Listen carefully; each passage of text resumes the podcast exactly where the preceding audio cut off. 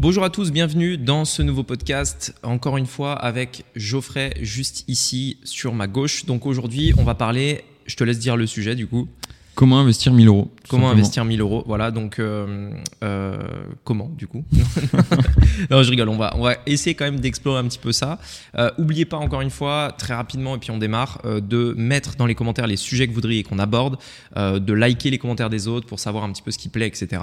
Et puis, bah, du coup, voilà, on peut démarrer sur comment investir soit ses premiers 1000 euros, soit ses prochains 1000 euros, par où commencer, quelles possibilités d'investissement on mhm. a, etc. Donc vas-y, je te laisse démarrer puisque tu avais des, sujets, il me semble. Ouais, c'est ça, ouais. Tout, tout, vu un petit peu euh, déjà. On va travailler quand même minimum. Business en ligne, investissement et mindset. Mon nom est Rémi Jupy et bienvenue dans Business Secrets.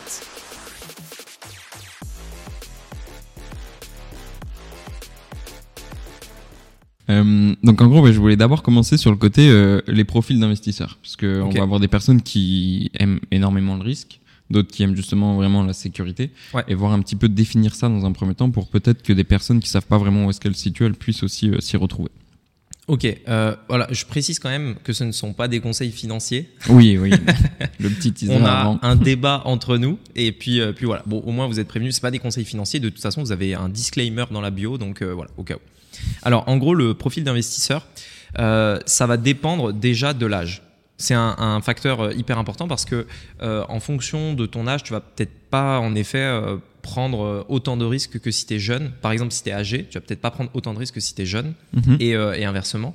et donc et donc en fait, le profil d'investisseur, comme tu l'as dit, il y a soit généralement risqué pour avoir une performance plus, on va dire, euh, bah, plus performante mhm. et aller plus vite, ou alors moins risqué, être patient et du coup préférer en fait une stabilité dans son portefeuille, c'est-à-dire tu as moins de chances que ça fasse du x10, mais tu as moins de chances aussi du coup que ça fasse du moins x10.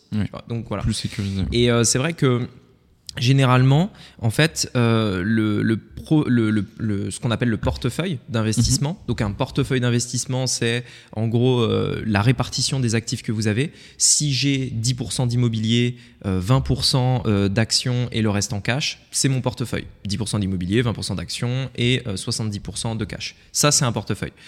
donc, le portefeuille d'investissement, en fait, quand on va parler d'investissement, on va parler de portefeuille de manière générale. Parce qu'en fait, c'est n'est pas l'investisseur qui prend des risques, c'est mhm. le portefeuille qui est exposé plus qu'un autre. Donc, qui est plus assujetti au risque, tout simplement.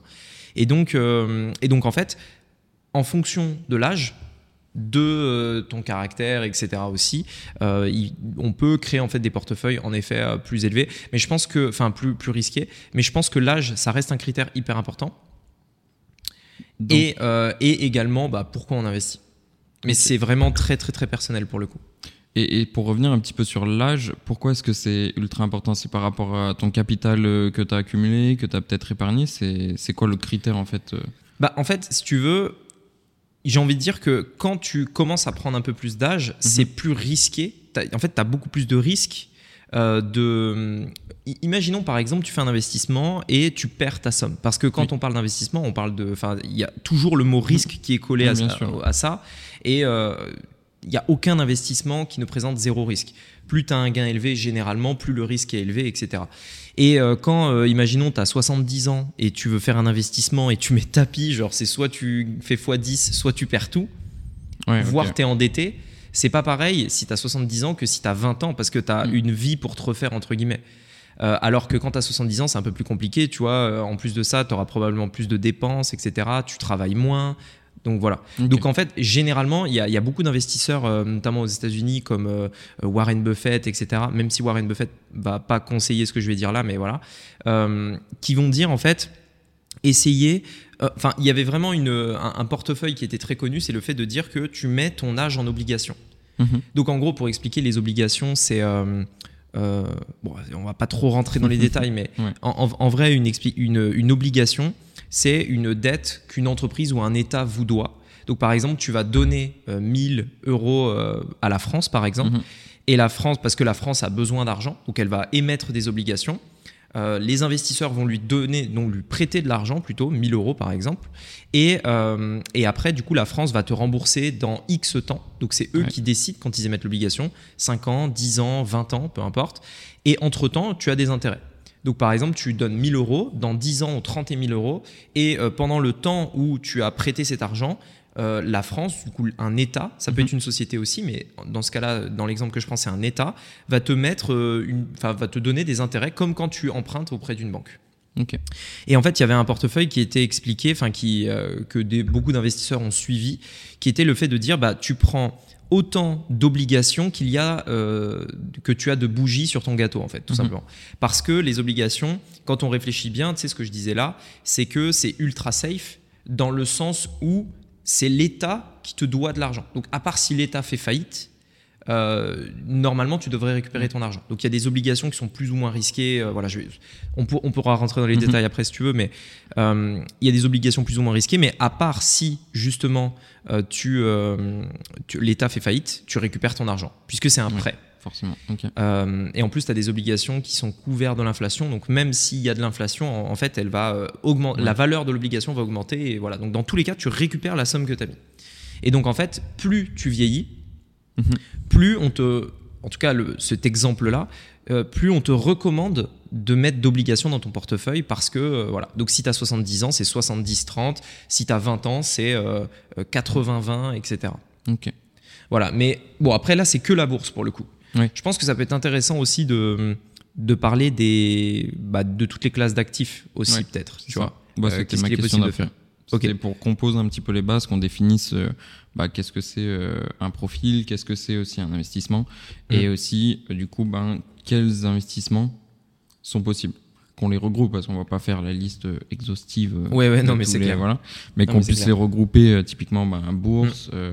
voilà. Alors pour moi, il y a investissement business, bourse, IMO. En vrai, pour simplifier, mm. je pense que c'est les plus connus, les plus accessibles, les plus simples. voilà. Un business, bourse ou IMO. Donc déjà, après, à partir de là, je pense qu'en fonction du profil de la personne, euh, bah, ça va dépendre vers où on va aller. Business, c'est plus, tu as déjà un business, tu veux développer une activité et tu te dis, bah vas-y, euh, j'ai envie de faire croître mon activité, c'est le truc qui me fait vivre, etc. Donc je vais investir plus d'argent dans mon business, pourquoi pas. Ça peut être dans des connaissances, etc. Bourse, bah, du coup, je pense qu'on en reparlera après. Mm. Actions, obligations, ETF, etc. Donc, on va acheter, on va, on va apporter notre valeur dans des sociétés, par exemple. Mm-hmm.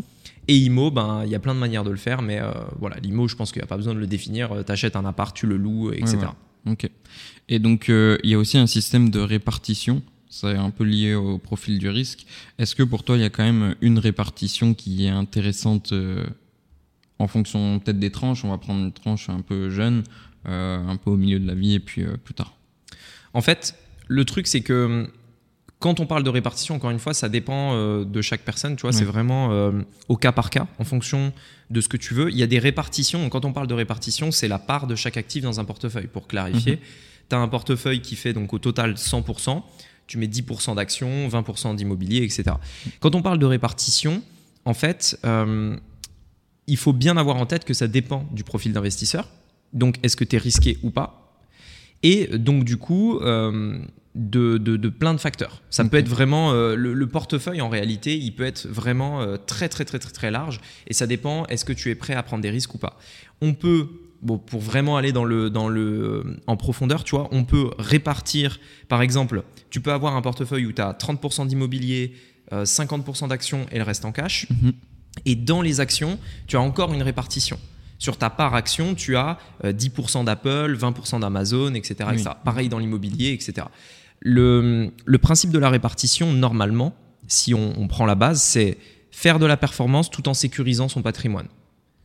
Pourquoi, on, pourquoi on répartit Pourquoi on ne met pas all-in sur euh, une société? C'est parce que justement, si cette société baisse, tout notre portefeuille baisse. Et donc l'intérêt, en fait, est d'avoir euh, des actifs qui ne sont pas corrélés. C'est-à-dire, tu as, quand tu en as un qui monte, l'autre baisse. Mhm. Et quand celui-là monte, lui baisse. En fait, l'idée est de trouver des choses comme ça qui sont pas trop corrélées. Corrélées, ça veut dire qu'ils vont dans le même sens. Mhm. Quand l'un monte, l'autre monte. Mais euh, si ils sont pas corrélés, ça te permet de lisser en fait euh, ton portefeuille pour avoir quelque chose qui est plus euh, qui est plus lisse en fait tout simplement, qui, qui, est moins volatile, etc. Et donc c'est risqué pour la, enfin c'est dangereux entre guillemets d'avoir un portefeuille volatile parce que c'est là où tu vas pouvoir en fait prendre des mauvaises décisions parce que tu vas réagir sous l'émotion. Ok, bah ça. C'est vrai que par rapport à ce que tu disais, le premier truc à faire, quand, parce que le sujet c'est euh, investir 1000 euros pour reprendre le sujet, parce que là on, commence à parler de beaucoup de choses. Mm. On, on, veut investir 1000 euros. Premièrement, on définit son profil d'investisseur. Donc combien je suis prêt à perdre? Pour moi c'est la première question à se mm-hmm. poser.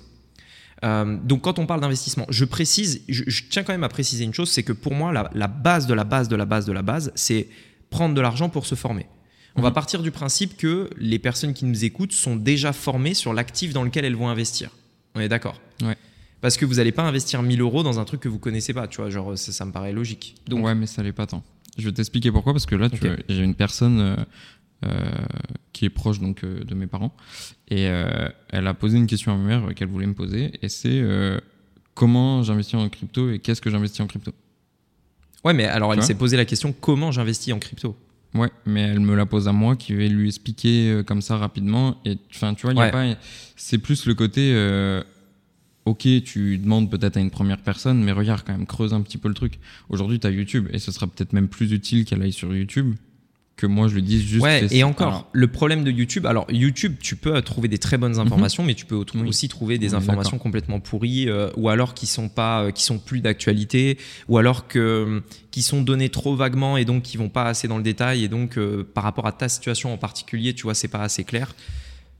Au-delà même juste du conseil d'investir dans telle chose, tu vois, c'est comprendre le mécanisme ça. Surtout, je trouve, avec les cryptos. Enfin, c'est un peu pareil avec la bourse, tu vois, c'est important de Mais tout, n'importe quoi. En fait, voilà, il faut dans mm. tous les cas être certain de ce qu'on fait. On doit savoir ce qu'on fait. Quand on parle d'argent, euh, il n'y a pas plus. Enfin, assez récemment, il y a une personne qui est venue me demander, en fait, euh, euh, elle avait une somme d'argent, elle voulait l'investir, elle m'a dit, bah Rémi, qu'est-ce que tu en penses, etc.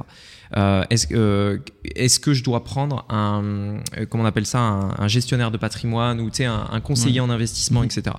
Moi, je lui ai dit, honnêtement, la meilleure décision que tu pourrais prendre, au lieu de passer par un conseiller en investissement ou gestionnaire de patrimoine, je ne sais quoi, c'est payes pour apprendre toi-même. Et si après tu veux déléguer, ok, tu payes un gars pour faire ce que toi tu as décidé de mhm. faire. Mais c'est pas lui qui va décider ce que tu, toi tu vas faire de, ton argent, enfin ce qu'il va faire de ton argent. En fait, quand on parle d'argent, je pense qu'il faut vraiment euh, reprendre le contrôle sur ses finances. Et c'est vraiment un truc qui est si tellement important mhm. qu'il ne faut pas le déléguer à un mec qui va le faire à notre place sous prétexte qu'il est meilleur que nous, plus intelligent, qu'il a plus d'expérience, etc. Tout le monde, tout le monde peut euh, se former pour apprendre à gérer son argent et à l'investir. Et la première chose à faire, même si après on veut le déléguer, pas de souci, c'est comprendre comment ça se passe, qu'est-ce qu'il faut faire, comment ça marche, etc. C'est le truc le plus important qu'on pourrait dire dans ce podcast. Et donc, oui, payer pour se former. C'est mhm. vraiment le truc le plus important. Et, euh, c'est vrai que on, ne peut pas investir dans des choses qu'on ne comprend pas. C'est la règle d'or, c'est investir dans quelque chose que je comprends. Moi, avant de mettre mon, premier euro en crypto, d'ailleurs le, le, premier achat que j'ai fait en crypto, pour reprendre cet exemple, c'était 10 euros. 10 euros parce que je voulais juste être sûr, ok, comment ça marche, quels sont les concepts, enfin, quel est le, tu vois, comment concrètement tu achètes de la crypto, puis une fois que tu l'as, comment tu l'as, comment tu l'échanges, comment tu l'envoies, comment tu la retires, mhm. comment tu reprends de la crypto vers l'euro, etc. Et donc, avant de mettre mon propre, mes propres 10 euros pour faire mes propres tests, j'ai quand même euh, j'ai quand même euh, bien voulu comprendre c'était quoi la blockchain, tu vois, comment ça fonctionne, comment c'est sécurisé, mon argent, euh, qui, qui gère l'argent, tu vois, si je veux le récupérer, comment ça se passe, quelles sont les garanties, machin. Donc j'ai vraiment payé plusieurs formations pour comprendre. Ensuite, j'ai mis 10 euros pour passer de la compréhension à la pratique.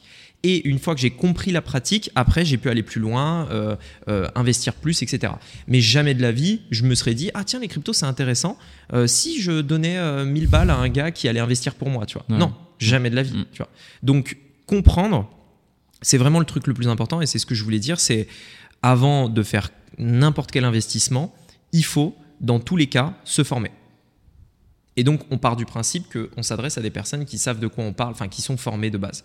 Euh, quand je dis formées, c'est comprendre la technique, comprendre la stratégie, comprendre que ça s'adapte à sa situation, etc. etc. Donc là, on parle de comment investir 1000 euros. Mhm. Euh, donc, euh, on pourra définir également investissement, de quoi on va parler dans ce podcast quand on parle d'investissement. Comment investir 1000 euros, mais en partant du principe que vous êtes formé. Tu vois, enfin, genre, oui. c'est hyper important. logique et bien fait, quoi. C'est aussi ça. Ouais. Parce que c'est souvent mal fait. On le voit quand même. De temps Ah, en temps, c'est très souvent mal fait. C'est bien souvent mal fait. Et Mm. puis après, euh, euh, enfin, tu vois, quand quelqu'un euh, va, euh, va regarder une vidéo sur YouTube, puis investir, après, il va dire Ouais, mais tu m'avais dit de faire ça, machin, etc. Non, non, moi, je t'ai rien dit du tout. Ouais. Tu te débrouilles, tu vois, tu te formes et tu, ensuite, tu fais. Euh, donc, euh, ouais, c'est très important. Donc, du coup, comme je disais, la base, définir son profil d'investisseur, combien je suis prêt à perdre. Donc ce qu'il faut savoir, c'est qu'il y a des études un petit peu qui ont été faites là-dessus, qui montraient que l'humain normal, le, le gars moyen, euh, est prêt à perdre généralement maximum 20% à peu près. C'est-à-dire psychologiquement, parce qu'en fait, il faut bien comprendre euh, le, le principe, parce que l'investissement, c'est énormément de psychologie. Mhm. Quand on veut investir, euh, d'ailleurs, euh, c'est Tammy Cabage hein, qui parle beaucoup de ça. Euh, moi, je pense que Tammy Cabage a des très très bons conseils d'investissement. Euh, que euh, il, faut, euh, je, trouve que c'est très pertinent ce qu'il fait, donc c'est pour ça que j'en parle aussi. Enfin, je parle de lui aussi ici.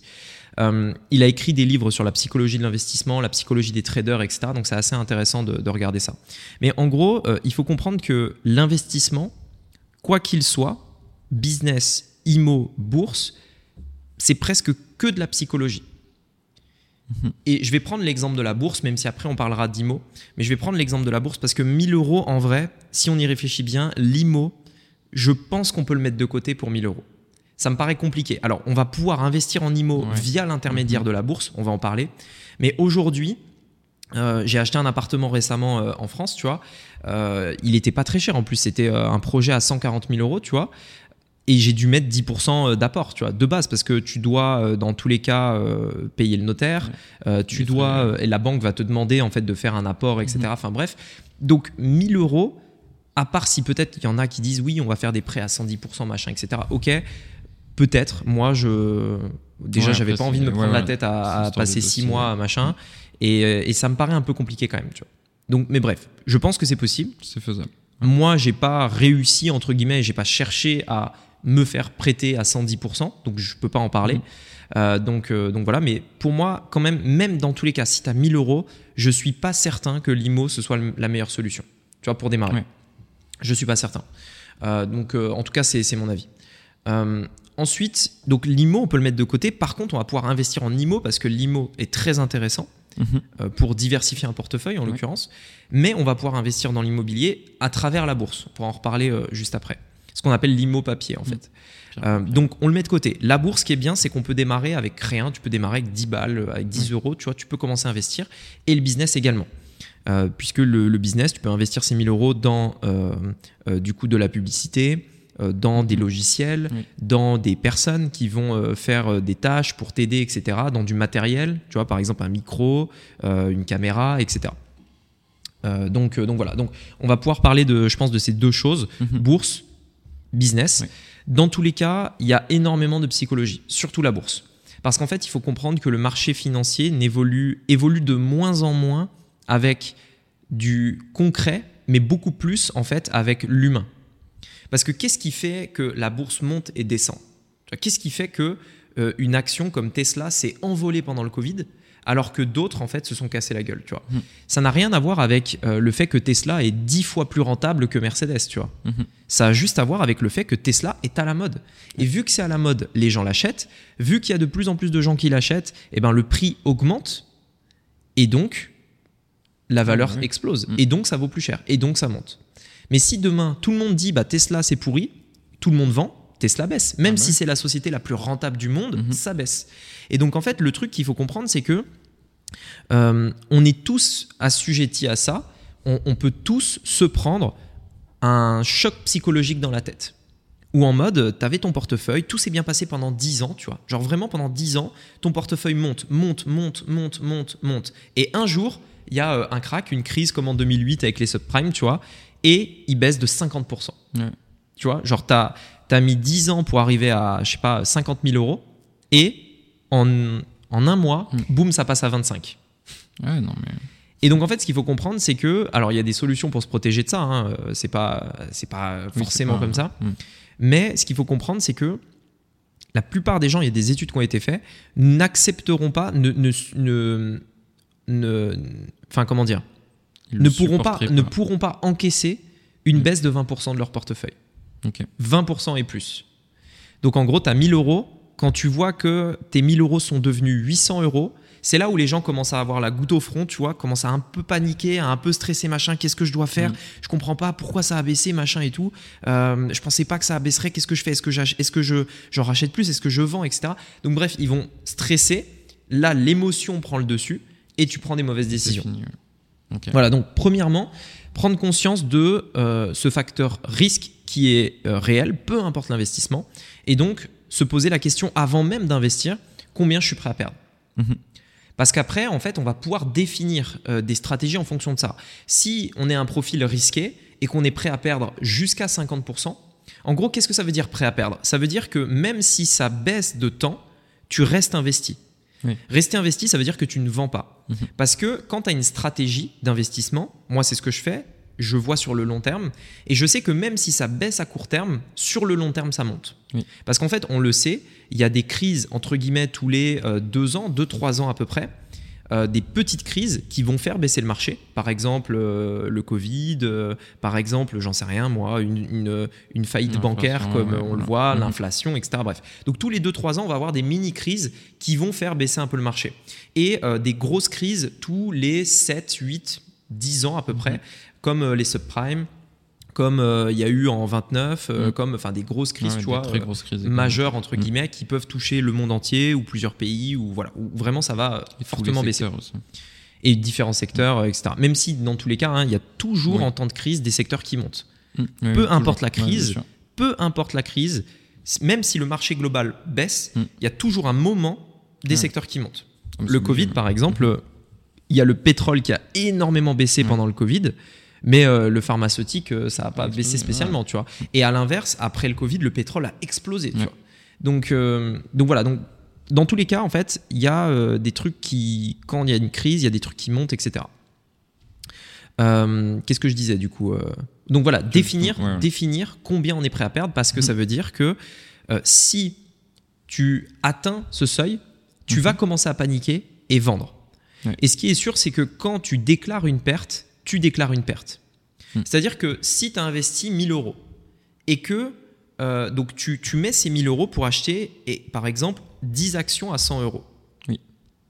Si maintenant ces actions, tu en as toujours 10, parce que ce mhm. que tu as acheté, c'est 10 actions, c'est pas 1000 euros d'actions, mhm. c'est 10 actions ce que tu as acheté. Enfin, tu as 1000 euros d'actions, mais tu m'as compris. Quand le marché, un an plus tard, baisse, mhm. et tu te retrouves avec tes 10 actions, mais ces 10 actions, maintenant, elles valent plus que 800. Le truc, c'est que si tu décides de vendre à ce moment-là, tu as en effet déclaré une perte de 200 euros. Tu as perdu 200 euros, c'est un fait, tu les as perdus. Mais tant que tu n'as pas vendu, tu n'as pas perdu 200 euros. Techniquement, la valeur affichée a baissé, mais tu as toujours 10 actions. Mm. Tu vois? Ouais, bien sûr. Genre, si tu achètes 10 paquets de sucre, même si la valeur du paquet de sucre baisse, mm-hmm. tu as toujours 10 paquets de sucre, tu vois? Toujours. Donc, le truc, c'est que, ok, la valeur a baissé, mais tu as toujours 10 actions. Ça veut dire que tant que tu ne les vends pas, tu as ces 10 actions. Et donc, c'est pas parce que euh, au bout d'un an que ça baisse que ça ne va pas remonter après. Parce que tu as toujours ces 10 actions. Et donc, en fait, ce qu'il faut comprendre, c'est que comprendre que on est tous différents par rapport au risque. On a tous mhm. plus ou moins, euh, en gros, une propension au risque. Et donc, si tu es quelqu'un qui est très stressé, ça va être difficile euh, de te dire bah, je vais me prendre un portefeuille où ça peut baisser de 50%. Parce que dès que ça va baisser de 10% ou 20%, tu vas vendre et tu vas déclarer une perte.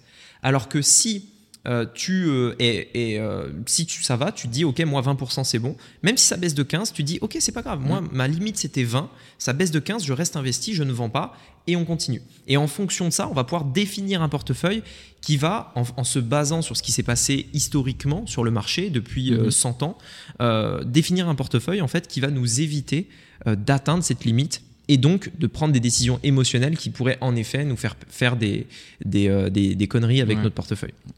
Donc, je précise juste un truc, après je te, je te laisserai.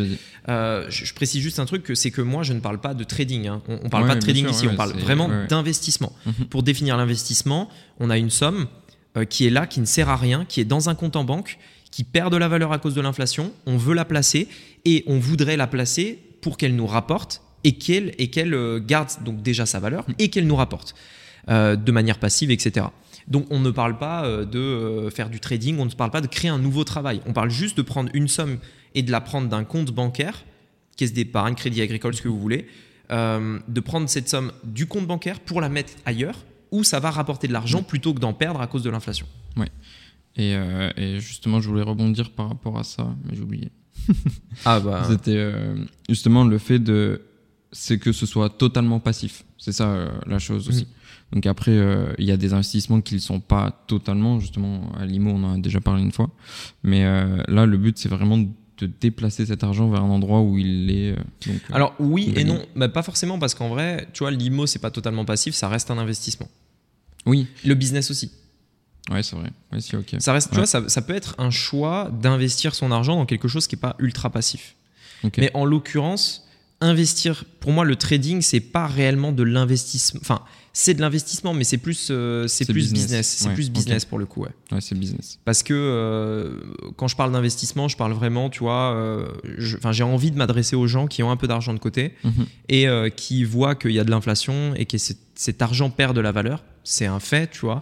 Tu as 1000 euros aujourd'hui, dans un an, s'il y a eu 5% d'inflation, ben, tu ne peux plus. Enfin, tu peux acheter avec ces 1000 euros 5% de moins de mhm. biens dans, la, dans la société, etc. Et donc, et donc en fait, je m'adresse à ces personnes qui veulent placer leur argent et être serein. Tu vois, genre mm. juste, je veux pas me créer un nouveau business. Je veux pas non plus euh, faire des trucs euh, du x10, tu vois, comme en trading. Euh, je veux pas non plus prendre trop de risques, mais j'ai pas envie de laisser mon argent dans un compte bancaire euh, où déjà ça ne sert à rien ça perd de la valeur et le livret A ne couvre même pas l'inflation. Donc c'est ridicule. Ou alors euh, tous ces plans euh, euh, d'investissement où tu dois bloquer ton argent pendant 6 ans, tu gagnes 3, 3 balles à la fin, si tu les... Enfin, en plus, tu es imposé dans tous les cas. Enfin, Non, c'est... Tu vois. Donc, trouver d'autres solutions où ça peut être plus intéressant. Ok. Et donc justement, pour revenir sur l'émotion, comment tu... Est-ce qu'il y a des techniques aussi peut-être pour mieux gérer ces émotions ou justement passer au-dessus ben, La formation. Je pense qu'en fait, la, gestion des émotions vient pour la plupart des gens d'un manque de connaissances, de compréhension, etc. Si tu sais de quoi on parle, hmm. si tu comprends comment le marché fonctionne, alors je dis pas que tu vas pas être euh, touché émotionnellement, mais euh, vu que tu comprends mieux le marché, tu comprends de quoi on parle, ben tu te dis ben ok c'est normal que ça baisse en fait. Genre la baisse fait partie du truc, peu importe l'investissement. La baisse fait partie euh, du jeu. Oui. Tu vois, et quand tu comprends ça, mais quand tu comprends à quoi également sert la baisse, parce que la, la, baisse du marché, par exemple dans la bourse, c'est utile. Mhm. Parce que le gars qui a une vision long terme, c'est pour lui le meilleur moment d'acheter plus parce qu'il achète à prix soldé. Oui, bien sûr. Tu vois? Et donc, la baisse, c'est intéressant. Et heureusement qu'il y a des baisses, parce que sinon, on achèterait toujours au top, top, top, euh, machin. Et, euh, et, et, voilà. Donc, la baisse reste quand même utile. Tu achètes à un plus bas et c'est ça qui te permet derrière, quand tu achètes peu cher, de revendre plus cher. Donc ça a baissé, tu achètes bas, et ensuite tu revends quand c'est plus cher. Bon, ça, je l'explique euh, comme ça. Hein. Dans la théorie, c'est plus compliqué, mais. Hmm. Enfin, dans la pratique, c'est plus compliqué. Dans la théorie, c'est simple. Mais, euh, mais voilà, en fait, quand tu es éduqué, quand tu comprends de quoi on parle, c'est beaucoup plus facile et, simple de comprendre euh, et, et d'avoir moins d'émotions liées à tes investissements. Ouais, c'est basé sur la connaissance. Ouais. Ok. Et justement, bah, si on, on, parle un petit peu du côté business, euh, aujourd'hui, donc 1000 euh, euros en business, donc ça dépend. Enfin voilà. Mm. Ok, mais justement, quels sont les moyens justement d'investir dans ton business? Est-ce que tu peux investir en bourse avec ton business? Parce qu'il y a des gens qui se posent la question. Est-ce que tu vas investir dans de l'IMO dans ton business? Est-ce que tu investis tout simplement sur le côté, bah, typiquement ce qu'on disait tout à l'heure, publicité, acquisition de clients, etc. Alors en fait, c'est une bonne question. Investir dans le business, euh, il y, a, y, a, plein, plein, plein de solutions à faire. Je pense que au début, moi, si je démarrais de zéro, euh, c'est la première chose que j'aurais fait.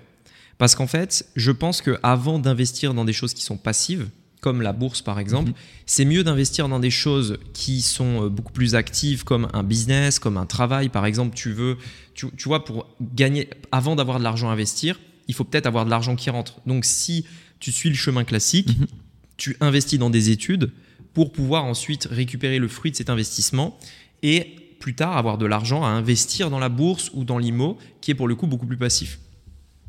Euh, moi, c'est vrai que si je démarrais de zéro, tu vois, j'investirais beaucoup plus dans un business parce que l'effet de levier est plus important. Euh, tu vas investir dans le business, tu vas te créer euh, de l'argent, une source de mhm. revenus. Et de cette source de revenus, tu vas pouvoir investir un petit peu tous les mois dans d'autres classes d'actifs, l'immobilier, la bourse, que tu veux. mais investir dans le business, ça reste hyper intéressant. Maintenant, donc, pour répondre à ta question, dans quoi on peut investir dans le business? Je pense qu'il y a donc clairement la connaissance, pour moi, c'est le premier truc. Euh, c'est le truc avec le, retour sur investissement le plus important et surtout un retour sur investissement à vie.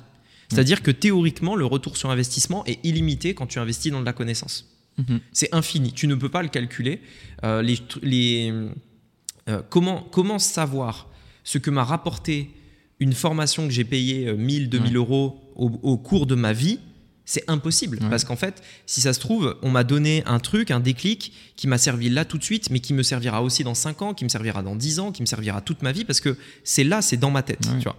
C'est pour ça que j'ai toujours eu du mal avec les mecs qui demandent des remboursements de formation parce que je pense que les mecs n'ont pas capté un truc en fait. De base, quand tu demandes un remboursement de formation, c'est que ton mindset est un petit peu moyen parce que ça veut dire que tu n'as pas compris que la connaissance était un truc déjà qui allait rester dans ta tête, mais qui était là, tu vois. Mhm. En fait, il faut comprendre un truc dans, la, dans, dans, dans l'investissement dans la connaissance, c'est que euh, parfois, tu vas faire le lien avec une formation que tu as prise en en achetant une deuxième. Mais si tu n'avais pas acheté la première, tu n'aurais pas compris la deuxième. Et ça, il faut bien le comprendre parce qu'il y a des gens qui vont, qui vont par exemple, euh, dire Ouais, j'ai acheté une formation, celle-là, elle m'a rien, elle m'a rien appris. Mhm. La deuxième était bien meilleure que la première. Ouais, mais si tu as compris la deuxième, c'est peut-être parce que la première t'a donné les bases. Tu vois Donc, en fait, quoi qu'il arrive pour moi, euh, si tu choisis bien la personne, investir dans la connaissance, ce sera toujours le, truc le plus puissant. Maintenant, comme on a dit tout à l'heure, on va partir du principe que ça c'est acquis pour les gens qui nous écoutent. Même si je suis pas sûr que ce soit le cas de tout le monde, mais, on part du principe que c'est mm. acquis. Euh, ensuite, dans le business, euh, le deuxième truc, c'est. Alors, ça dépend du, business, mais dans tous les business, tu as des fondamentaux. Euh, si c'est de la restauration, ce sera probablement le lieu d'emplacement mhm. Et les matières premières. tu vois, ça va être difficile de servir un poulet si tu n'as pas de poulet. Tu vois, donc voilà. Donc la matière première, donc le stock du coup, et l'emplacement éventuellement le personnel et encore parce que si tu es tout seul au début tu peux le faire toi-même. Si on est dans un business type business en ligne, euh, ça va être clairement les logiciels. Les logiciels, c'est le, on va dire, le, les fondations d'un business en ligne. Donc, quel outil tu utilises mhm. pour envoyer tes mails, pour euh, rédiger tes pages de vente, etc., etc. Les réseaux sociaux, etc. Euh, après, voilà, ça dépend de tous les types de business, mais premier investissement, investir dans les fondamentaux. Qu'est-ce qui fait que ton business est solide, fonctionne et peut tourner. Ensuite, second investissement, acquisition client. Mhm. Euh, donc euh, trouver un moyen d'acquérir des clients, donc investir plus dans la publicité, investir plus dans des moyens financiers, investir plus peut-être dans des commerciaux, j'en sais rien, investir dans le développement et l'acquisition client. Euh, et enfin, investir dans, on va dire, tout ce qui va être structure, donc comptable, euh, enfin tout ce qui va être obligé et euh, structurel, donc mhm. euh, les équipes de SAV, le comptable, les trucs, enfin voilà. les indispensables mm. au bon déroulement de, ton business, parce qu'après ils croient justement, l'idée c'est de le faire croire, donc forcément il faut une structure plus grande, tu peux plus gérer tout tout seul. Quoi. Mais, mais dans le cadre de 1000 euros, mhm. Il y a des business où clairement tu peux pas démarrer avec 1000 euros, c'est impossible. Oui, par contre ça. Et pour 1000 euros, moi je conseillerais vraiment de, faire du. Euh, enfin, c'est mon avis, tu vois, je ferais vraiment du business en ligne. Mhm. Euh, business en ligne, parce que 1000 euros déjà, tu, fais, euh, tu peux déjà très très bien démarrer. Parce qu'avec 1000 euros, en fait, et une bonne formation, du coup, tu peux commencer à faire un bon tunnel de vente avec ton business en ligne. Tu peux commencer derrière aussi à faire de la publicité et tu peux euh, vraiment faire tes premières ventes et commencer à encaisser, etc. Et, après, le retour sur investissement, il est à vie, entre guillemets, parce qu'une mhm. fois que tu as lancé ton business, ben, euh, il va pas s'arrêter comme ça, tu vois. Donc, tant que tu le fais perdurer, il perdure, tu vois. Ah oui, ça, c'est clair. C'est même, au final, peut-être l'investissement, tu vois, si on devrait euh, les classer sur retour sur investissement, le plus puissant.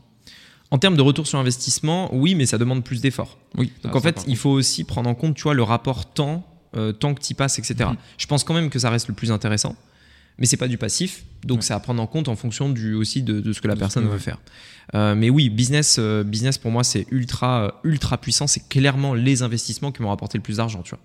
Mais par contre, tu vois, paradoxalement, je n'investirais surtout pas d'argent dans le matériel très peu dans le matériel. Tu vois, par exemple, là, on a euh, des micros, on a des caméras, on a euh, euh, derrière en, régie, entre guillemets, on a du matos qui permet de, rendre le podcast possible. ça, c'est le dernier truc à faire. Contrairement à ce que beaucoup de gens pensent, ils vont se dire, bah, pour avoir un bon business ou pour faire un podcast comme, comme nous, on est en train de faire, il faut que j'achète les micros, les trépieds, les machins, les trucs. Non, en fait, c'est faux. Tu vois, en vrai, tu prends ton téléphone et tu enregistres, point. C'est tout. Mhm. le matériel, ça vient vraiment en dernier plan. Ouais, bah, de toute façon, ça, ça me fait penser à toi. Euh, parce que à un moment, je te voyais euh, tourner dans ton jardin avec ton téléphone euh, en train de te filmer. Et du coup, tes premières vidéos, tu les avais faites comme ça. Ah, bah oui, oui clairement. Et à l'époque, avec un iPhone 7. Ouais, je filmais dans le jardin et puis, et puis si c'était à refaire, je referais comme ça. Ah bah ouais. Parce que ça suffit largement. Ah pas besoin de gros matos pour démarrer, même l'ordinateur, tu vois. Mm. Il y a beaucoup de gens qui, qui m'envoient des messages en me disant Rémi, j'ai envie de me lancer dans le business en ligne, quel Mac tu me conseilles, tu vois? Quelle puce, quel ordi, machin et tout. En vrai, tu pourrais même, bon, j'exagère, mais il y en a qui l'ont fait sur YouTube, mm. faire un business en ligne avec un téléphone, tu vois. Tu peux. Mm. Donc, en vrai, euh, l'ordinateur, tu vois, tu prends un vieil ordinateur pourri en occasion, euh, si tu as vraiment zéro budget, euh, et tu te mets en Wi-Fi chez toi, et voilà, ça fonctionne. Du moment que tu as accès à Internet, c'est bon. Ouais, c'est Internet, téléphone, ordi. Peu importe en fait lequel, hein. tu fais pas tourner des logiciels non plus de fou furieux. On fait pas tous du montage euh, direct avec l'ordi. Ah bah ouais. Et puis même avec il y a, y a des outils gratuits. Il y a des outils gratuits. donc, euh, donc non, franchement, euh, business en ligne, si on a 1000 euros, c'est vraiment avec 1000 euros, franchement, t'es bien. T'es ultra confort pour démarrer. il te faut quand même une formation. C'est vraiment important. C'est vraiment en plus.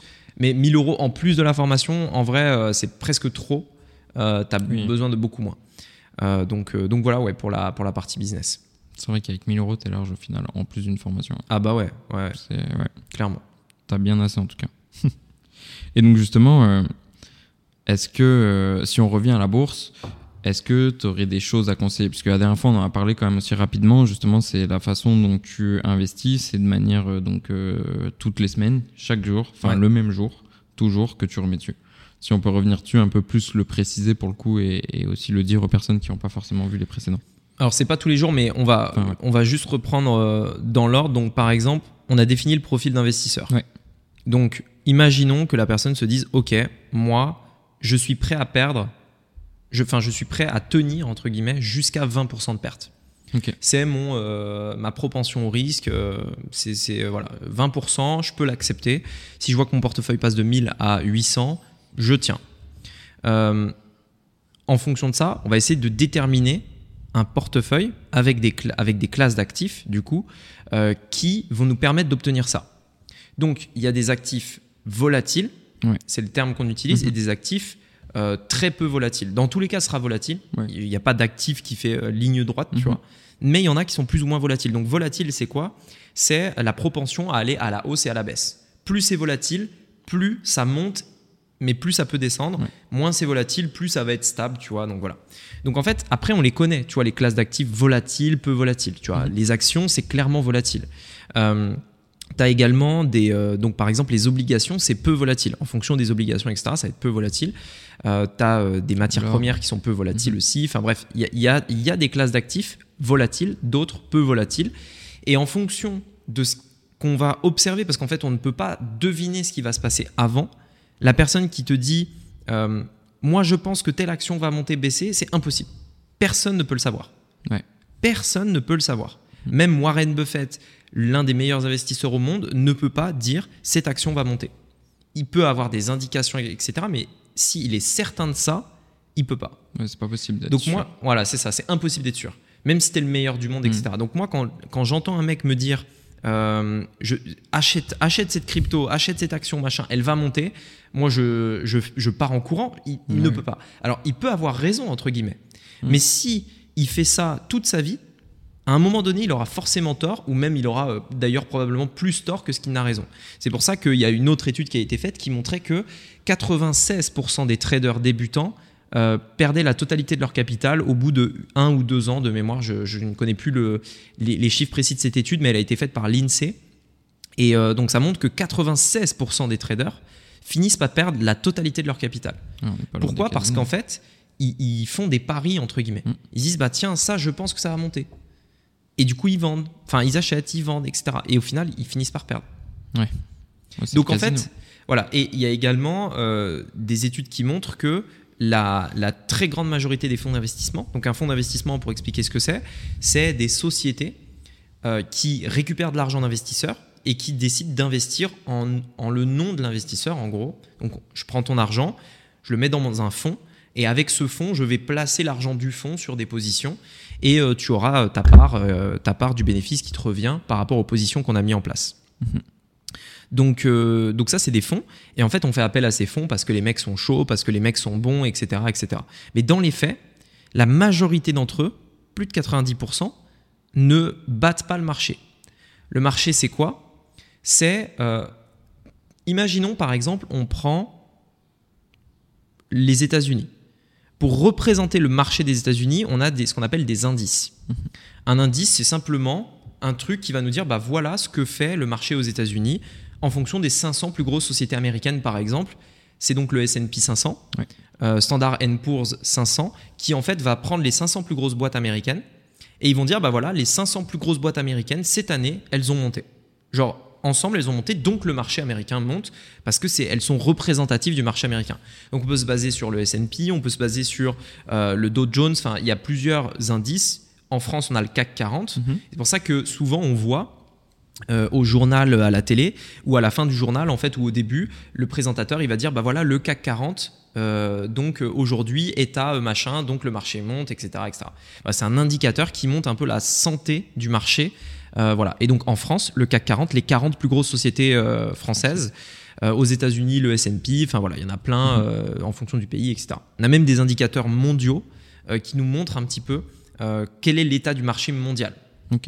Donc en gros on, a vu, enfin, il y a des études qui montrent que la majorité des fonds d'investissement qui eux font du trading entre guillemets, c'est-à-dire ils vont acheter, ils vont, essayer de choisir les bonnes actions, les machins et tout, acheter, revendre au bon moment, essayer de faire vraiment le, trader. La majorité de ces fonds-là n'arrivent pas à battre le marché naturel, juste la croissance naturelle du marché. Ils n'arrivent pas à le battre. Et je parle pas sur un an, je parle sur une longue, enfin, je parle sur une très longue période. C'est-à-dire, en fait, ce qui est important de comprendre, c'est que oui, un, un, fonds peut battre le marché pendant une année, tu vois. Mhm. Mais si on prend un seul fonds, la, si on fait une moyenne sur 20 ou 30 ans, il ne le battra pas. Et euh, donc la très grande majorité. Et, euh, euh, et, donc, euh, oui, il y en a qui le battent de temps en temps, etc. Mais ce qui est important, c'est pas une fois, c'est vraiment la longue période, la moyenne. Parce que quand on investit, on, va le faire, tu vois, comme quand tu ouvres un compte bancaire. Quand tu ouvres un compte bancaire, tu l'ouvres pas pour un an. Tu l'ouvres pour le. Enfin, tu auras besoin d'une carte bancaire jusqu'à la fin de tes jours, tu vois. Mhm. Donc, si tu ouvres un compte bancaire, tu vas garder ce compte pendant 50, 60 ans. Donc, mhm. si tu investis en bourse, l'argent que tu vas y mettre, elle va peut-être rester 50 ou 60 ans, tu vois, en fonction de l'âge que tu as. Et donc, c'est quand on prend des décisions, c'est basé sur le potentiel qu'on va pouvoir faire sur 50 ou 60 ans, tu vois, pas sur euh, deux ans, ça n'a aucun sens. N'investis pas si tu veux juste gagner de l'argent pendant deux ans, ça n'a pas de sens. Autant le dépenser dans ton dernier sac Louis Vuitton à la mode, euh, enfin voilà, tu hmm. vois, genre euh, claque ton argent tout de suite. Donc, si on veut investir sur le long terme mhm. et qu'on regarde les faits, la très grande majorité des fonds d'investissement ne battent pas le marché. Donc c'est plus intéressant, plutôt que de se prendre la tête à essayer de faire le trader, machin, etc., de juste acheter le marché. On verra comment faire euh, juste après. Il euh, y a des solutions qui permettent de faire ça, mais c'est le plus intéressant. Donc, pour reprendre un petit peu là où on en était, première étape, on définit son, son, son profil d'investisseur. Mhm. Est-ce que je suis prêt à prendre un risque ou pas? Le marché va monter, va baisser, c'est un fait euh, au cours du temps, mhm. logique. Mais on va essayer du coup nous de regarder donc l'historique du marché. Qu'est-ce qui s'est passé avant donc l'évolution du marché? Donc si je veux investir en France, aux États-Unis, euh, en euros, en dollars, comment évoluer l'euro, le dollar, etc. Donc voilà, bon, ça peut paraître complexe, mais c'est pas si complexe que ça mm. dans les faits. Encore une fois, c'est pour ça que c'est important de bien se former. Et euh, une fois qu'on a conscience du risque qu'on est prêt à prendre, on va essayer maintenant de définir justement une répartition. Encore une fois, c'est très personnel. Qui va nous permettre d'éviter au maximum le risque tout en maximisant la performance. Et donc, en fait, l'objectif, encore une fois, est de l'adapter à soi. Donc, par mhm. exemple, je veux de la perf et je suis prêt en, échange de cette perf à avoir un peu plus de risque, je vais prendre plus de ça. si je veux moins de, moins de gains, donc je sais, je, je, je, vais avoir moins de gains, mais je suis prêt à prendre un peu, un peu moins de risques, tu vois, bah, je vais prendre plus de ça dans mon portefeuille. Il y a également des marchés plus risqués. Il y a des devises plus risquées. Il y a des classes d'actifs plus risquées, actions, obligations, etc. Euh, tu vois, par exemple, c'est plus risqué d'investir au Brésil qu'aux États-Unis, tu vois.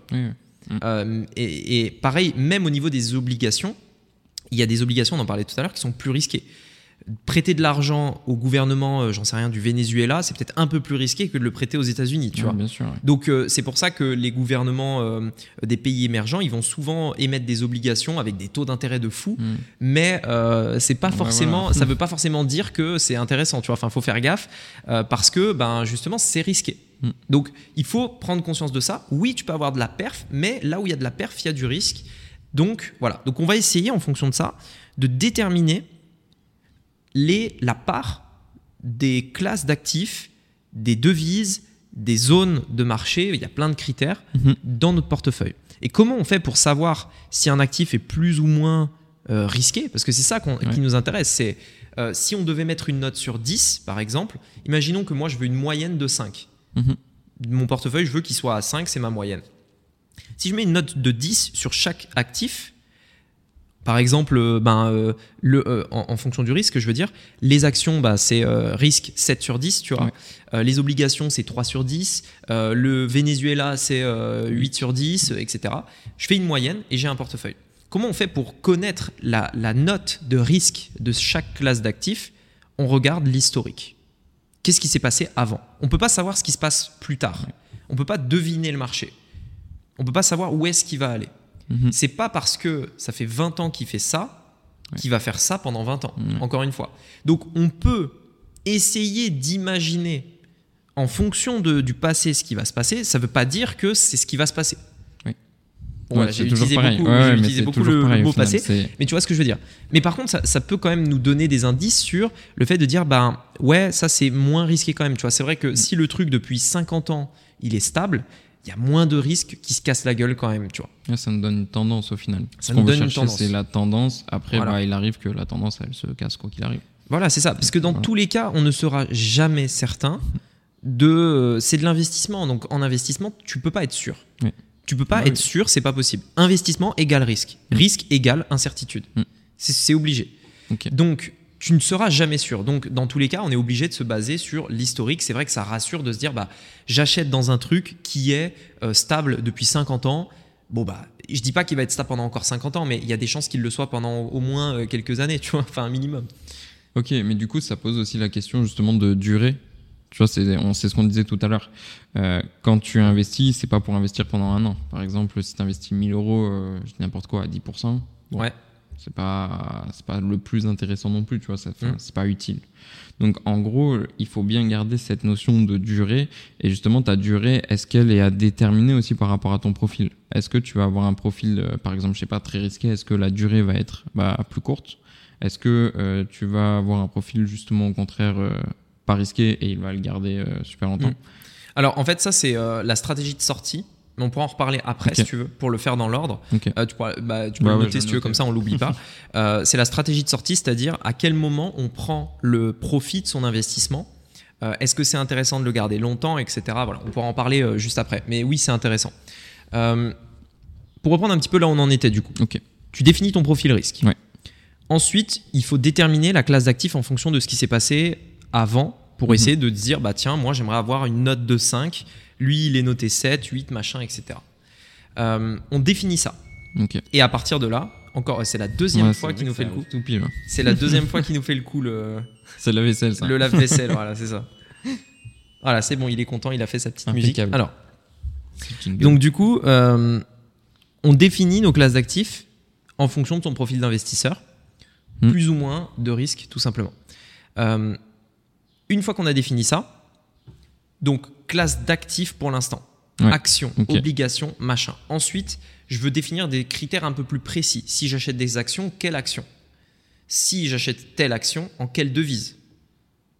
Et cette action, elle est dans quel secteur économique et dans quel marché? Parce que tout ça, c'est des critères intéressants. Donc, bien sûr, là, on commence à rentrer dans une complexité qui devient vite casse-tête.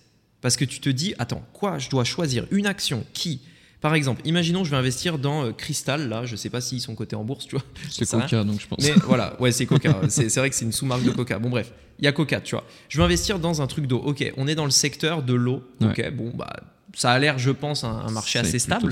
Du moment qu'il y a des humains, je pense qu'il y aura de l'eau, tu vois. Euh, mais quelle est la taille du marché de cette marque, tu vois? Euh, En quelle devise? C'est en roupie mauricien? Je sais pas si c'est la meilleure devise dans laquelle investir, tu mm. vois. Donc bref, tu vois, il y, a plein de, trucs comme ça qui vont rentrer en compte. C'est pour ça que, euh, encore une fois, on n'est pas un fonds d'investissement et on va pas forcément, en tout cas moi c'est ce que je fais, c'est ce que je dis à mes élèves de ma formation d'investissement, on va pas essayer de faire le, euh, le pseudo expert de la bourse. C'est un métier. Là, là, on rentre dans un métier. Tu es Warren Buffett, tu passes ta journée à, à hum, éplucher des bilans financiers de sociétés et des bilans comptables pour savoir est-ce que la société est profitable? Est-ce que la société gagne de l'argent? Est-ce que euh, le marché est porteur? Est-ce que euh, justement si j'investis dans, euh, j'en sais rien moi, le marché des cotons-tiges, est-ce que c'est un marché porteur? Est-ce que ça va se casser la gueule, etc. Donc là, on commence à rentrer dans vraiment des études de business et ça devient un métier. Tu peux passer une semaine, un mois à analyser une société, ses dirigeants, etc. Ça devient vite très compliqué. Et il y a beaucoup d'investisseurs qui se lancent là-dedans et euh, c'est vrai que c'est quand même un petit peu risqué quand même, tu vois. Parce que, enfin en fait en tout cas, c'est pas forcément le plus simple pour quelqu'un qui démarre. Et c'est vrai que dire à quelqu'un qui démarre avec 1000 euros de commencer par ça, c'est compliqué. tu peux le faire dans un second temps, je pense que ça demande de l'expérience. Mais euh, commencer par ça, c'est en fait ça va très rapidement, euh, tu vois, pour, une, pour un premier contact avec la bourse, c'est un petit peu hard quand même, tu vois. Et très, euh, tu, vas vraiment avoir ce côté euh, plein de doutes dans tous les sens, tu vois. Oui. Et encore une fois, c'est aussi le côté compétence parce que, enfin, je sais pas euh, si tout le monde a miné dans un bilan ou. Enfin, c'est des beaux bilans, quoi. Surtout ah quand bah, tu analyses, par exemple, Coca, sur, dans un. Ah oui, voilà. faut vouloir lire aussi. Un bilan d'une petite boîte, c'est 50, 50 pages. Une petite boîte, hein. genre le gars fait, fait, 200 000 mm. par, par, an, tu vois. Mm. une petite boîte, c'est 50K. 50 euh, pages, pardon, mais euh, un bilan de, de McDo euh, ou de Coca, là. Je pense que tu as peur. Ouais. je pense que tu as un peu peur. Puis en fonction des pays, machin, etc. ça, ça, doit être sympa. Donc ça devient vite très, très, très, très, très compliqué. C'est pour ça que moi, en fait, ce que je fais, c'est que j'investis sur le marché, comme je disais tout à l'heure. En fait, comme on le disait tout à l'heure, le marché bat la plupart des fonds, des fonds d'investissement. Et donc, les fonds d'investissement, eux, c'est ce qu'ils font justement. Ils analysent les boîtes, machin, ils font les comptes, les comptes des sociétés, des machins, et du coup ils se disent, ben, je pense que c'est intéressant d'investir dans Tesla. Sachant que, encore une fois, le marché est dicté par la psychologie. C'est-à-dire que tu as beau faire autant de, d'enquêtes, de, de, de, de bilan de machin, à un moment donné, il suffit qu'il y ait un influenceur qui dise cette boîte c'est de la merde et le truc s'effondre. En plus, de plus en plus maintenant avec les réseaux sociaux, on a eu plein d'exemples pendant le Covid, euh, notamment l'affaire GameStop. Si tu connais pas, je t'inviterai à aller regarder, c'est hyper intéressant. Où euh, où en fait pendant le Covid il y a une boîte de jeux vidéo, l'équivalent de jeuxvideo.fr ou de, enfin voilà, euh, aux États-Unis qui allait fermer les magasins. Et il y a tout un tas de, un, forum, une communauté qui se sont dit mais on peut pas faire fermer cette boîte qui était dans notre enfance. Tu vois, on allait acheter nos jeux vidéo dans cette boîte machin et tout. C'est des magasins physiques. Et en fait ils se sont dit bah venez les gars, on, achète tous ensemble l'action de GameStop et on l'a fait, euh, euh, go to the roof. Tu vois, on l'a fait exploser. Tu vois. Et si tu peux regarder l'historique est encore visible de GameStop où tu vois en fait l'action qui a fait genre un fois, je sais plus combien mais c'est un truc de malade. Et après, elle, est redescendue, elle s'est re, re-effondrée, tu vois. Alors que la boîte ne valait rien. Ouais, ok. Et euh, elle, a valu, je sais pas combien, de, peut-être de centaines de millions, de milliards hmm. en l'espace de une semaine. Parce que les mecs se sont dit sur un forum, euh, allez, let's go, on, le fait pour la sauver, tu vois. Mais donc voilà, donc tu vois, tout ça, tout ça, de plus en plus, on se rend compte que la psychologie est très euh, présente dans le marché. Et la vision de Warren Buffett, c'est, à l'inverse de la psychologie, lui, il part du principe que si intrinsèquement la société vaut plus que ce qu'elle ne coûte, dans ce cas-là, sur le long terme, c'est intéressant. Mais encore une fois, c'est du long terme. Mm. Donc qu'est-ce que ça veut dire la phrase que je viens de dire pour simplifier? Euh, La bourse, c'est ce que ça coûte. Quand tu achètes une action, c'est le prix qui est affiché, c'est ce qui est marqué sur l'étiquette. Ça ne veut pas forcément dire que, c'est ce qu'elle vaut réellement. Je te donne un exemple. Renault, par exemple, imaginons une société, la société de voitures Renault, euh, vaut en bourse 3 milliards. Enfin, elle vaut beaucoup plus, mais mmh. je, prends un exemple. Allez, on va dire, elle vaut 1 milliard. Mmh parce qu'il y a eu euh, une mauvaise presse, parce que les derniers modèles de voitures qui sont sortis, bah, ils n'ont pas plu. Donc les investisseurs, ils se sont dit, oula, euh, la dernière Mégane, là, elle est pas ouf, euh, électrique, machin, moyen, tu vois. Mm. Donc voilà, ça a baissé. Mais si on regarde le bilan et, le, enfin, on regarde les actifs de Renault, on voit qu'ils ont des usines euh, des, usines, on voit qu'ils ont des stocks de voitures, on voit qu'ils ont des trucs. Et si on revendait l'immobilier de Renault, les usines, les machins, mm. ça vaudrait 10 milliards par exemple. Sauf qu'en bourse, elle vaut 1 milliard. Enfin, elle coûte 1 milliard. Mais elle vaut 10 milliards. C'est-à-dire que si Renault liquidait ses usines, ses machins, elle, elle, encaisserait 10 milliards de cash. Mais en bourse, les investisseurs se sont dit, le marché s'est dit que le prix était de temps. Et donc, si on, a, on ajoute ça, ça, ça coûte un milliard. Et donc, en fait, la bourse, c'est le prix la valeur intrinsèque de la société, c'est ce qu'elle vaut. Et la stratégie de Warren Buffett, c'est ce qu'on appelle le value investing. Tu, investis par rapport à la valeur de la société, pas par rapport à ce qu'elle coûte. L'idée est de trouver une société, un bug entre guillemets dans le système, où la boîte vaut plus intrinsèquement que son prix. Ok.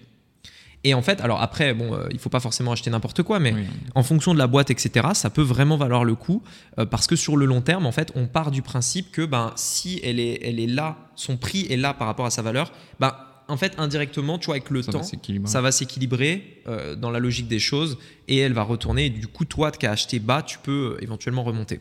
Mais encore une fois, on part du principe que forcément, ben, ça va. Il faut vraiment s'y connaître, tu vois.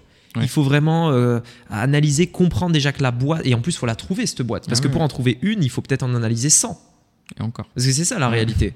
Et donc, euh, ça devient un travail. Mm. Donc, encore une fois, nous, c'était pas vraiment l'idée qu'on voulait défendre, c'était plus un investissement euh, plus ou moins passif, tu vois. Voilà. Donc, pour revenir à ce que moi je disais, ce que je fais, c'est que j'essaye d'investir sur le marché. Parce que dans le marché, tu te dis, je ne suis pas un fonds d'investissement, je ne suis pas Warren Buffett, je ne suis pas Charlie Munger ou tous ces investisseurs hyper euh, forts, hyper intelligents, etc. Donc moi, je veux pas me prendre la tête. Je sais que le marché, historiquement, bat les fonds. Je sais que le marché, historiquement, en fonction du pays, attention, euh, évolue. Donc, j'achète le marché. Et je me prends pas la tête. J'ai juste à regarder un marché, les États-Unis, et je me dis, j'achète ce marché-là. C'est tout. Tu vois, j'ai pas besoin de comprendre ce que la boîte, etc. Enfin, j'ai pas besoin de comprendre ce que les boîtes font, etc. Parce que je m'en fous en fait. Le marché monte, tu vois. Et après, alors bien sûr, il y a d'autres critères, etc. Mais en fait, c'est le plus simple parce que si on voudrait avoir un portefeuille idéal, l'idéal serait d'être euh, diversifié en termes de devises parce que euh, l'euro monte, le dollar, enfin, le, dollar monte parfois, etc. Tu as du livre sterling, tu as, du dollar euh, canadien, tu as du dollar euh, australien, enfin, tu as, du dollar de partout. Tu vois. Donc, tu as du dollar, tu as du, as du yuan en Chine, etc. Enfin bref, tu as vraiment beaucoup de devises et forcément, les devises fluctuent. Tu vois. Donc là, tu vois, si tu es exposé sur du, uniquement de l'euro, hmm. et que l'euro se casse la gueule comme on a vécu il n'y a pas très longtemps, au moment où tourne ce podcast, suite euh, au, je crois que c'était suite au Covid en réalité. Je sais plus qu'est-ce qui avait créé ça. Euh, mais l'euro s'est cassé la gueule. On est passé de 1 euro, 1 euro égale 1 dollar 20 à 1 euro égale 80 euh, cents, tu vois. Enfin, c'était presque ça. Et donc l'euro s'est vraiment cassé la gueule. Maintenant, il a repris. Mais si tu es full exposé en euros, ben, tu vois, nous, on l'a ressenti euh, quand l'euro s'est cassé la gueule. Mm. Nous, dans le business, qui avons des logiciels qu'on paye en dollars, qui avons, euh, on, se fait payer aussi parfois en dollars. Euh, il y a différents trucs qui sont en dollars. Ben, en fait, là où tu payais ton logiciel tous les mois 80, ben, maintenant il te coûte 120, 120 dollars, tu vois. Mm. Il, te coûtait, enfin, il te coûtait 80 euros, maintenant il te coûte 120 euros parce que l'euro a baissé, tu vois. Donc, il y a ça à prendre en compte. Il y a le secteur est-ce que tu es dans le domaine de l'énergie? Est-ce que l'énergie est porteur? Est-ce que tu es dans le domaine de l'alimentation, de la médecine, euh, de euh, l'investissement, enfin les produits financiers, etc., etc. Donc les secteurs aussi ont des domaines qui fluctuent. Tu vois, l'immobilier par exemple, mhm. euh, les matières premières, etc. Il y a la société elle-même. Est-ce que la société performe? Est-ce qu'elle dégage du bénéfice, etc. Mhm. Le marché, enfin bref, il y a un milliard de, de, de, de critères. Et si tu voudrais avoir un portefeuille parfaitement équilibré, en fonction, enfin diversifié plutôt, j'ai utilisé le bon terme, un portefeuille diversifié qui te permet de, de, de plus tu es diversifié, moins tu prends de risques. Parce qu'en fait, euh, si tu as plein de sociétés, ben, imaginons tu as 500 sociétés dans ton portefeuille.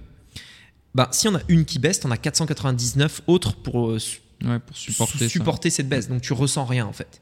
Mais le truc, c'est que ça devient extrêmement compliqué d'avoir 500 sociétés dans un portefeuille. Surtout si tu as 1000 euros. En fait, tu mets deux balles sur chaque société. quoi. Donc, euh, c'est voilà, c'est vraiment pas euh, optimum. Mm. De toute façon, tu ne pourras pas mettre 2 euros sur chaque société parce que faut, à un moment donné, tu es obligé d'acheter le prix de l'action. Tesla, ça vaut 700 euros. Donc, euh, tu veux une action Tesla, tu mets 700 euros. Tu vois, donc, mm. voilà. Donc, avec 1000 euros, tu as une action Tesla et une action Peugeot. J'en sais rien. Tu vois, donc, voilà. donc, déjà, c'est compliqué par rapport à ça. Euh, et en plus de ça, bah, euh, vas-y, va faire euh, l'analyse de 500 sociétés. pour en sélectionner 500, il faut que tu en aies analysé 5000. Enfin bref, ça devient un casse-tête monumental. C'est un métier, quoi. C'est un métier. C'est pour ça qu'il y a des mm. fonds d'investissement. Et que les mecs veulent pas se prendre la tête, je te donne de l'argent et voilà. Et au passage, le fonds d'investissement, il prend, ah bah, il prend quelques pépettes, tu vois. donc, donc voilà. Donc l'idée, en fait, ici, c'est de se dire comment on fait pour investir sur le marché Mhm. C'est-à-dire investir. On, a vu que le marché, c'était les sociétés qui drivaient l'économie d'un pays. Les 500 plus grosses, les 40 plus grosses en France, les 60 plus grosses en Europe, etc. Par exemple, on a le, le Stoxx 60 en Europe mhm. qui montre les 60 plus grosses sociétés européennes. Euh, donc, le, on pourrait dire que la zone dans laquelle on veut investir, c'est l'Europe, avec, avec de l'euro pour simplifier, et sur les 60 plus grosses sociétés euh, euh, européennes. Comment on fait pour investir sur les 60 plus grosses boîtes européennes sans se prendre la tête à analyser chaque boîte, machin, sans les investir, sans les acheter euh, individuellement. Et ben en fait, il y a une solution qui existe, c'est un ETF. Hmm. Un ETF qui te permet, donc c'est un produit financier, qui te permet en un achat d'investir sur les 60 boîtes à la fois. Oui, ok. Donc par exemple, tu as des ETF. En fait, il faut bien comprendre que les indices, tu ne peux pas acheter un indice. Un indice, c'est juste un indicateur, ce qu'on appelle un, Enfin, en fait, c'est juste un indicateur qui va dire qu'est-ce qui se passe dans le marché. Donc le Stoxx 60, c'est un indice. Le S&P 500, c'est un indice. Le Dow Jones, c'est un indice. Donc tu ne peux pas acheter l'indice. C'est pas possible. Par contre, il existe ce qu'on appelle des ETF mhm. qui vont venir en fait copier les indices. En gros, c'est des mecs qui se sont dit, mais regardez, là, il y, a des, il y a les 500 plus grosses boîtes euh, américaines, etc. Est-ce qu'on ne ferait pas un portefeuille dans lequel on met ces 500 boîtes et on vend une part de ce portefeuille-là à, euh, à, en fait des particuliers? Enfin, en gros, les gens peuvent acheter une part et euh, pour 100 euros, par exemple, tu as une part de ces 500 boîtes ou même 50 euros, ça dépend les, les ETF, etc. Et en fait, déjà, ce qui est extrêmement intéressant, c'est que tu n'as plus des frais exorbitants comme dans les fonds d'investissement.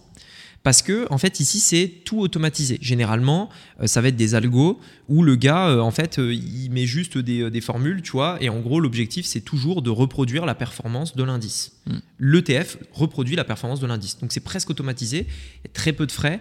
Et enfin, les frais, en fait, sont vraiment à des années-lumière d'un fonds.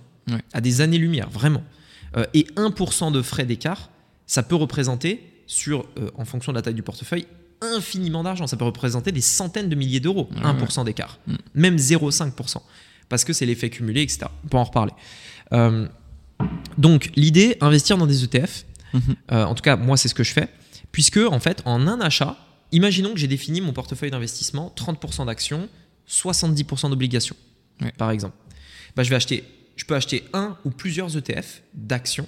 Je peux mm-hmm. acheter un ETF d'actions et instantanément, mes 30% d'actions deviennent 500 sociétés américaines. Donc je suis ultra diversifié.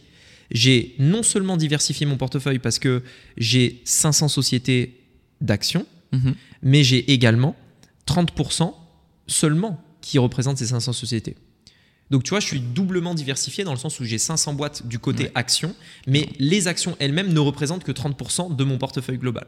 Ok. Si en fait, on peut définir ça un petit peu euh, comme des cases, si on veut. Si tu vas avoir la première case, donc euh, je veux, euh, par exemple, bah, comme tu as dit, euh, un, un, secteur mm. complet, tu vois. Euh, tu, donc, tu choisis en fonction. Et dans ce secteur, après, tu peux mettre des choses plus précises. En fait, c'est une sorte d'entonnoir. Tu vois, la première chose, ça va être donc la grosse boîte. J'investis 1000 euros. La seconde, bah, ça va être 30% à tel endroit, 30% à tel endroit. Et dans les 30%, dans les 30%, tu diversifies donc là sur 500 entreprises. Donc voilà.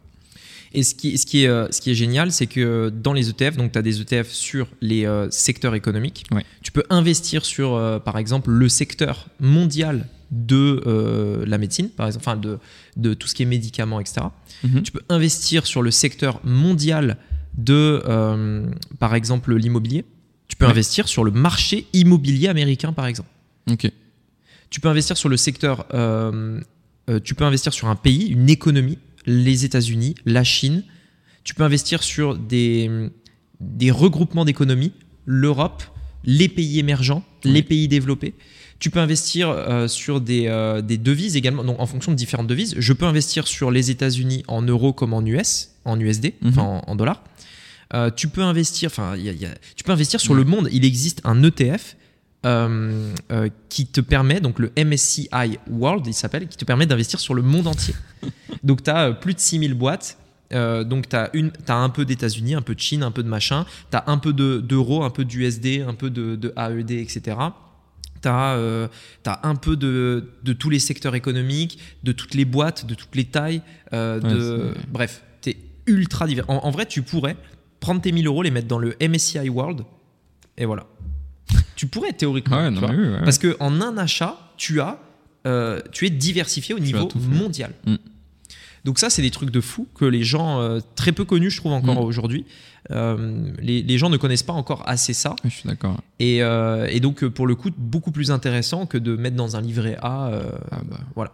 Donc, en plus de ça, livret A, si tu réfléchis bien, tu n'es pas diversifié, tu as mis 100% mm. de ton argent dans un compte bancaire, une banque française qui elle-même euh, est une société et donc peut faire faillite entre guillemets. donc théoriquement, quand tu investis ton argent, enfin quand tu laisses de l'argent dans ta banque, tu as décidé de l'investir dans ta banque. Ça, c'est un mhm. truc qu'il faut bien prendre conscience, c'est que euh, quand tu as de l'argent dans un compte bancaire, c'est que tu as décidé d'investir dans ta banque, 100% bah de ton capital. Mm. Donc c'est beaucoup plus risqué de ce point de vue-là que de le répartir entre 6000 boîtes dans le monde entier. Ouais. Tu vois? Et en plus, il te rapporte moins. Et en plus, ça te rapporte 3%. Euh, mais non, mais même pas. Je crois que c'est 1,5. Non, ils l'ont peut-être monté, le, livret A. À 2. ouais, ils l'ont peut-être monté à 2%, mais, euh, mais ça couvre toujours pas ouais, tu perds euh, l'inflation. Ah, mais de toute façon, il y a une seule chose, c'est quelque chose, bah justement, on l'a dit plusieurs fois, mais j'ai fait de la gestion de pattes. Mm. Donc, c'est aussi, tu vois, des notions que je retrouvais. Et justement, énormément de personnes ont euh, mais 100 000, 200 000 euros sur des comptes euh, ouais, bien sûr. à 2%. Et c'est mmh. terrible. Bah, c'est terrible parce que ça perd de la valeur. Ouais, mais ils s'en rendent pas compte. Ouais. C'est ça qui est fou, tu vois, parce que mine de rien, tu vois, quand tu es censé, quand tu gagnes bien ta vie, parce qu'il y a aussi ce côté-là, tu vois, c'est que les, en gestion de pâtes, tu vois des gens qui ont déjà quand même des bons revenus. Et même des gens qui ont des bons revenus ne font pas ce qu'il faut pour sécuriser aussi l'argent. Parce que mine de rien, c'est sécuriser aussi son argent de bien le placer. Bien sûr. ça. Après, il y a toujours le côté euh, épargne de sécurité. Donc ça, c'est un petit peu pour... Euh, bah, la partie cash. Mais pour moi, la partie cash, c'est plus des dépenses rapides que tu dois faire. Ouais, c'est ça. C'est le côté mm. sécurité. Demain, euh, je sais rien, tu... ta voiture, le moteur, il explose. Ouais, bah, exactement. Ouais, c'est ça. Et encore. Et encore parce que tu as, as, des actifs liquides. Les, actions restent liquides. Liquide, ça veut dire que tu peux les revendre à tout moment et récupérer ton argent. Mhm. Euh, pour les personnes qui connaisseraient peut-être pas le terme. Mais par exemple, l'immobilier n'est pas liquide. Imaginons, tu as mis 100% de ton investissement euh, dans l'IMO. Tu as besoin d'argent pour subvenir à un besoin euh, d'un proche, d'une famille, tu as, une merde dans ta maison, mhm. j'en sais rien. Bah vas-y, t'en as pour en as pour trois mois avant de ton bien immobilier, tu vois. Et je suis gentil. Donc très compliqué l'immobilier d'un point de vue liquide, tu vois. Ouais, c'est sûr. Alors que la bourse reste liquide. Ouais, c'est vrai. Ouais, donc au final, enfin, bon, faut toujours avoir un petit peu. Moi, je suis quand même, tu vois, de cette partie, c'est ce qu'on disait, tu vois, la partie cash. Donc après, c'est chaque personne, encore une fois, c'est en fonction du profil. La partie cash est intéressante où il faut euh, garder, par exemple, six mois de dépenses d'avance. Oui, ça, ouais, ça après, c'est plus des règles, tu vois, de. Enfin, je trouve c'est plus des règles un petit peu, des, principes, économiques, que ce soit pour toi, pour ta boîte, pour des trucs comme ça au-delà même de l'investissement. Ah oui, bien sûr. Enfin, tu vois, c'est la logique. Mm. Bon, après, c'est ce qu'on disait, tu vois. Mais ça permet de définir aussi, peut-être euh, pour beaucoup, la, le point de départ. En se disant, OK, euh, voilà, moi, j'ai, euh, je gagne tant et tous les mois, j'arrive à mettre tant. Mhm. mes dépenses sont de temps. Premier objectif, avant peut-être d'investir, mettre cette somme de côté pour être à l'aise. Donc, je, mon niveau de vie avec ma famille, machin, est de 3000 euros par mois. Mhm. Je vais essayer de mettre de côté, priorité, euh, peut-être, euh, allez, je sais pas, 15-20 euh, 000 euros, tu vois. Et après, l'excédent, je peux l'investir. Ça permettra d'investir de façon beaucoup plus confortable et d'être bien parce qu'on a un peu de, cash d'avance. Et encore, je dis ça dans le cadre où, tu as un, niveau de vie un peu risqué, mais si tu es fonctionnaire, tu pas besoin de mettre 6 mois de dépenses d'avance. Il y a peu de chances que tu perdes ton taf quand même, tu vois. Mm. et, et, même en France, en réalité, c'est une, règle qui est presque même pas à faire, parce que dans tous les cas, tu perds ton taf, tu as, deux ans de chômage. Un peu moins maintenant, je crois. Euh, donc en vrai, euh, c'est l'État, théoriquement, qui met cet argent de côté pour toi. Euh, enfin, tu vois. Donc, qui te fait le coussin de sécurité, on va dire. Bah, c'est ça. Mm. Donc en vrai, il y a moins de risques en France, parce qu'on est un pays qui est fait comme ça dans le sens où il y a énormément de, charges, etc. Tu vois, les retraites, les machins et tout. Mais c'est des assurances dans le sens où si en effet tu perds ton travail du jour au lendemain, tu n'as plus de revenus, ben, tu as le chômage, tu as euh, des aides, le RSA, le ce que tu veux, qui sont là aussi pour faire ce, rôle de matelas de sécurité. Donc c'est vrai que c'est un peu moins vrai en France, même si euh, je pense qu'il faut quand même se responsabiliser et, plutôt que de compter sur l'État, essayer de se débrouiller tout seul. Tu vois. Ouais, c'est ça. Et puis, euh, sait jamais, tu vois, par exemple, nous, on s'est expatrié. Aujourd'hui, tu en as plus. Euh, enfin, de toute façon, après, quand tu as une entreprise de manière générale, tu vois, t'as pas forcément ce matelas de sécurité. Ah, mais quand. Alors, il faut savoir que quand tu es entrepreneur. Ah, mais t'as pas le droit au chômage. T'as pas le droit au chômage. Ouais, t'as pas de chômage. Le, le, moi, j'ai, moi, j'ai découvert ça. je n'ai même pas compris pourquoi, tu vois. Mais tu es le gérant, tu prends tous les risques dans ta boîte. C'est toi qui prends tous les risques. Hein. Le ah salarié, il prend pas de risques. Le ah bah, salarié, il travaille, il a pas de. Enfin, voilà. Donc, tu es euh, gérant de ta boîte, tu crées ta boîte, tu embauches un salarié. Le salarié, donc lui, euh, euh, en gros, a des, charges, etc. Il va cotiser pour le chômage. Si tu le vires ou si il démissionne, enfin, s'il démissionne, il n'a pas le chômage, mais si tu le vires, il a le chômage. Par contre, toi, si ta boîte coule, zéro chômage. Ah zéro. Et pourtant, ça te coûte presque pareil. Hein. Ah bah oui, ça te coûte. Ouais. Donc tu vois, c'est pas, c'est, il ah n'y a bah. rien de logique là-dedans, tu vois. donc, donc c'est vrai qu'en tant qu'entrepreneur, quoi qu'il arrive, euh, tu es obligé de prendre tes responsabilités en mm. France ou ailleurs, du coup, et, euh, donc de, faire ce truc-là. Mm. Et après, peut-être de l'investir. Donc, tu vois, pour ce qu'on disait, euh, réfléchir à ce qu'on est prêt à perdre, mm-hmm. définir son portefeuille d'investissement avec des classes d'actifs, obligations, actions, etc.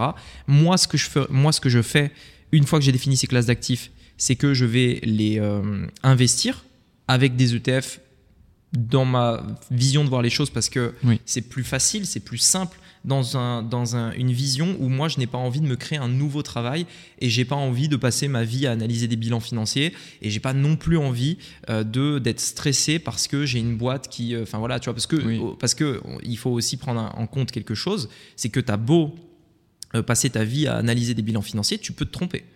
Donc ça, c'est un facteur à prendre en compte aussi, tu vois. Alors qu'avec les ETF, ben, en, fait, en, en réalité, enfin, bien sûr, le marché peut baisser, mhm. mais tu peux pas te tromper dans le sens où euh, le marché de toute façon allait baisser, tu vois. Euh, alors oui, tu ne vas pas, euh, tu vas pas être le gars, tu vois, le gars qu'on entend qui a un portefeuille qui monte quand le marché baisse. Tu vois, le seul gars, tu mhm. vois. Enfin, j'exagère. tu ne seras pas ce gars-là, oui.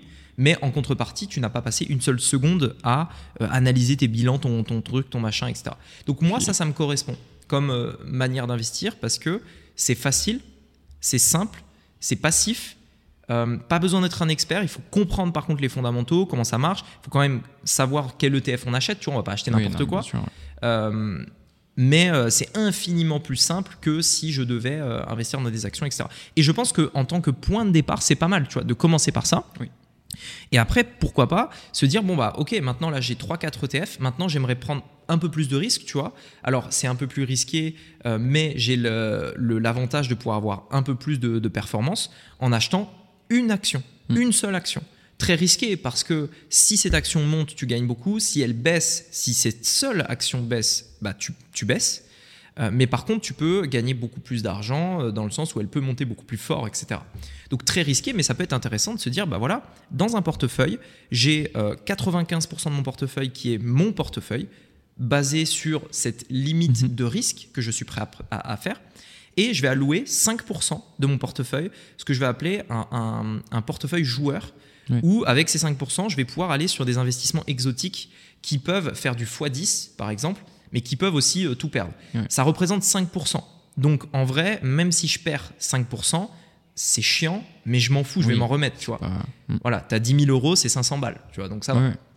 Euh, donc euh, je vais prendre par exemple ces 5% et jouer avec mhm. pour essayer de voilà acheter une boîte dans laquelle je crois, machin. Mais là où ça devient dangereux, c'est quand cette part de, de, de jeu devient trop importante, tu vois. 20%, 30%, 40%, 50%, tu vois. et où là, tu mm. commences en fait à te dire, vas-y, cette boîte-là, euh, moi je suis fan d'Apple, je sens qu'Apple, ça va péter, je mets tout sur Apple. Ouais, mais là, tu vois. C'est fini. Et c'est très risqué parce qu'en fait, sur le long terme, on, sait que euh, une économie, ça, change énormément et une boîte qui peut être au sommet peut s'effondrer.